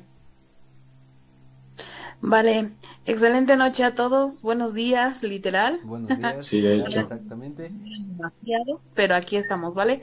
Gracias a todos, buenas Hasta luego. Cuídate. Bye. Bye. Cristian Rivas dice buenas noches, días ya Cristian, y me gustaría que mandaras tu clásico saludo, como siempre, como siempre. Este es el primer link, este, ah sí, sí es el único link, ¿verdad? Este, Elena. Y si quieres, mientras lo voy poniendo, me gustaría que nos dijeras cómo, sobre todo cómo contactarte para esta cuestión eh, de, de la consultoría que ibas comentando porque este sí a veces las personas tienen esa duda. Hay varias personas que me han comentado que le han, les ha gustado mucho eh, la interacción que, se ha venido dando y que este que tienen duda de cómo cómo poderte localizar para para esta cuestión. Ok, bueno, mis redes sociales, chicos, son dos, son Instagram y WhatsApp. Mi WhatsApp lo tienen cualquiera del equipo, ya sea Jorge, Freddy, se los pueden pedir y a mí no me molesta en lo absoluto que se los den, entonces pueden preguntar por mi WhatsApp. Aún así también me pueden escribir por Instagram, salgo como comida y crimen, ese es mi usuario. Eh, ¿Qué van a ver en mi Instagram? No van a ver nada de, paranormal, es un Instagram personal. Este, también abrí otra cuenta eh, que sí tiene que ver con el tarot, así que también me pueden escribir por ahí, tal vez se les pegue más el nombre y es Tarot Costa Rica. Eh, si la buscan también soy yo. Pero bueno, cualquiera de esas formas eh, me pueden buscar y yo con muchísimo gusto les atiendo. Eh, yo ya les he dicho muchas veces, yo no les voy a cobrar, primero porque no me gusta mucho cobrar y, la verdad solo le cobro a la gente de mi país porque es más sencillo y casi no cobro básicamente nada. Entonces no tenga miedo de preguntarme cualquier cosa de que hay, cuánto me irá a cobrar después porque eso no va a pasar. Entonces, este, tranquilidad, chicos, por ahí me pueden preguntar sobre cualquier tema paranormal, el que sea de verdad, no solo tarot. Y finalmente, busquen en Facebook mi podcast con Mylon, que ha estado aquí varias veces. Este es un proyecto que se llama Mística. De hecho, mira, ahorita, eh, ahorita... vamos a empezar a ver el video. Eh, ah, perfecto. para que lo podamos ver. Eh, voy a subirle el volumen para que más o menos también lo escuchen, ¿vale? Vale.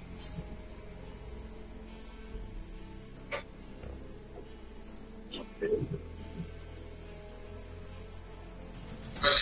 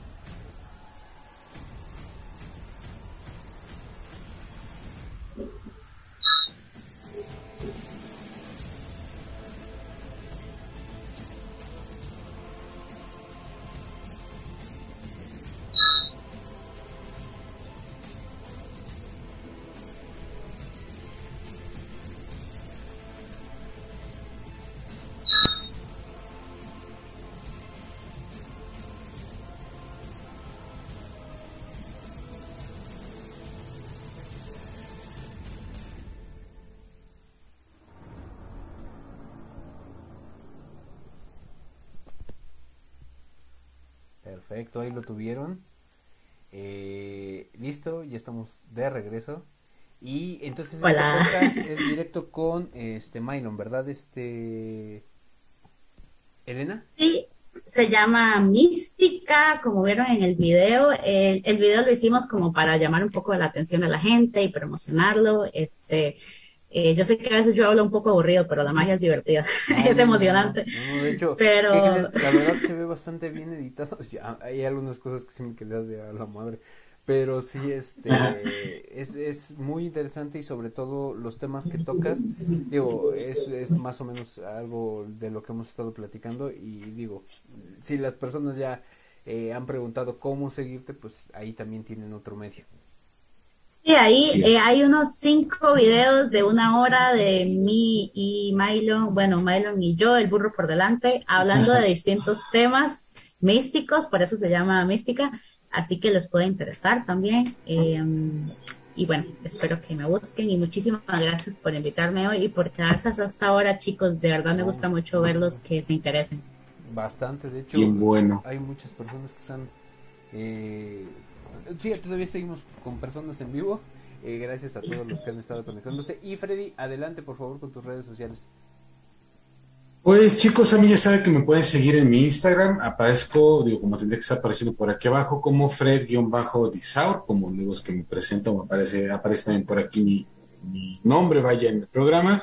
De igual manera, les sigo invitando a este proyecto que se encuentra detrás de mí, el proyecto de Tepón, para que podamos garantizarles a todos ya tener poderes en la vida real. Recuerden que lo pueden descargar de la Play Store o Apple Store. De momento funciona solamente en el celular, pero esto que están viendo también detrás de mí, que es el visor, la varita, pues también es algo que nos va a llegar pronto. Ahorita, por si lo buscan, todavía está en stand-by porque estamos reactualizando todo lo que tiene que ver con este, los, las correcciones de errores y bugs que encontramos en este periodo de prueba pero primera semana de agosto estará regresando para que lo puedan ocupar y esperemos de tener una respuesta más amplia precisamente de todos estos aditamentos para que los puedan probar también ustedes porque esto está de lujo. Y sobre todo sobre todo pues creo que es una experiencia que a muchos si en algún momento también les gusta este tema de la magia y demás, aunque sea desde un punto tecnológico, pues acercarse a algo cercano valga la expresión, cercano a lo de Harry Potter, que es como el planteamiento con el cual inició este proyecto. Y también me pueden seguir en mi Only. Ah, no, no es cierto. Gracias, chicos, y pues por aquí estamos. No manches, Freddy. No, pues sí, para todo hay gustos, ¿verdad? Este, no, eh, gracias, Freddy. Gracias. Mientras paguen, me da igual lo demás. Eso es todo. Eh, Freddy, gracias, gracias, Elena, gracias a Isbeth. La verdad estuvo muy nutrido este programa y nos da para ¿eh? mucho, mucho, mucho, mucha plática más. Eh, hay bastantes temas interesantes y pendientes que la verdad me agradaron mucho que surgieran y que dentro de la plática pudiéramos decir, sabes que pues hay que eh, hacer algo especial para este estos próximos programas, entonces estaremos eh, trabajándolos. Van a estar buenísimos. De hecho, no se pierdan la mano cachonda. Eh, esperemos realizarlo lo más pronto posible. Y a mí me pueden seguir como JG Tuso en Instagram, arroba Jorge Gómez Tuso en Twitter.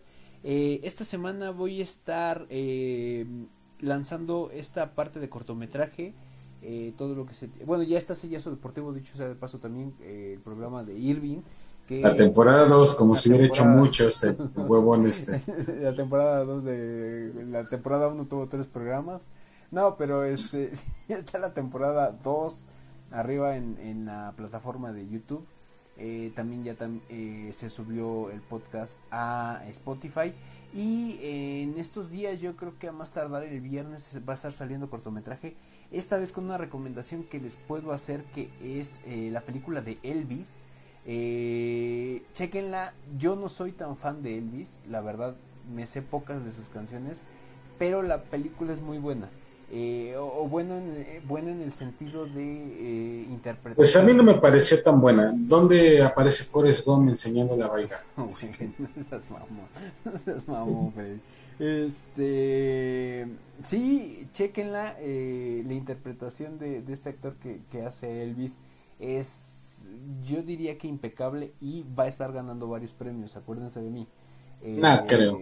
Sí, güey, estoy seguro. bueno, la academia está comprada, así que te puedo decir? Puede ser que sí. Y también eh, Tom, Tom, Hanks hace un muy buen trabajo eh, como el antagonista. Chequen esta, esta recomendación, va a estar saliendo, les digo, en, el transcurso de esta semana, junto con sus curiosidades. Entonces ahí vamos a, a estar publicando el podcast de cortometraje. Estén al pendiente de qué sé yo, eh, estén al pendiente de las redes sociales de mis compañeros para que también este puedan vamos a estar anunciando un próximo patrocinador eh, para oh, lo que se viene de la Tuzocón. Eh, la Tuzocón el, próximo 3 y 4 de septiembre.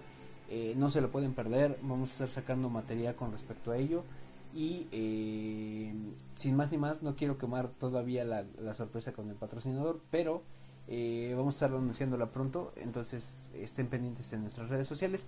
Y de nuevo, gracias a todos los que estuvieron conectando con nosotros, que estuvieron dejando sus comentarios. Muchas gracias, chicos. siguen acá todavía. Gracias, Elena. Gracias por todo. Gracias también a Isbeth. Eh, Saludos a todos los que andan por ahí. Chicos, gracias. Cuídense mucho. Nos estamos viendo para el próximo programa y eh, hay temas pendientes muy interesantes. Es correcto. Matané.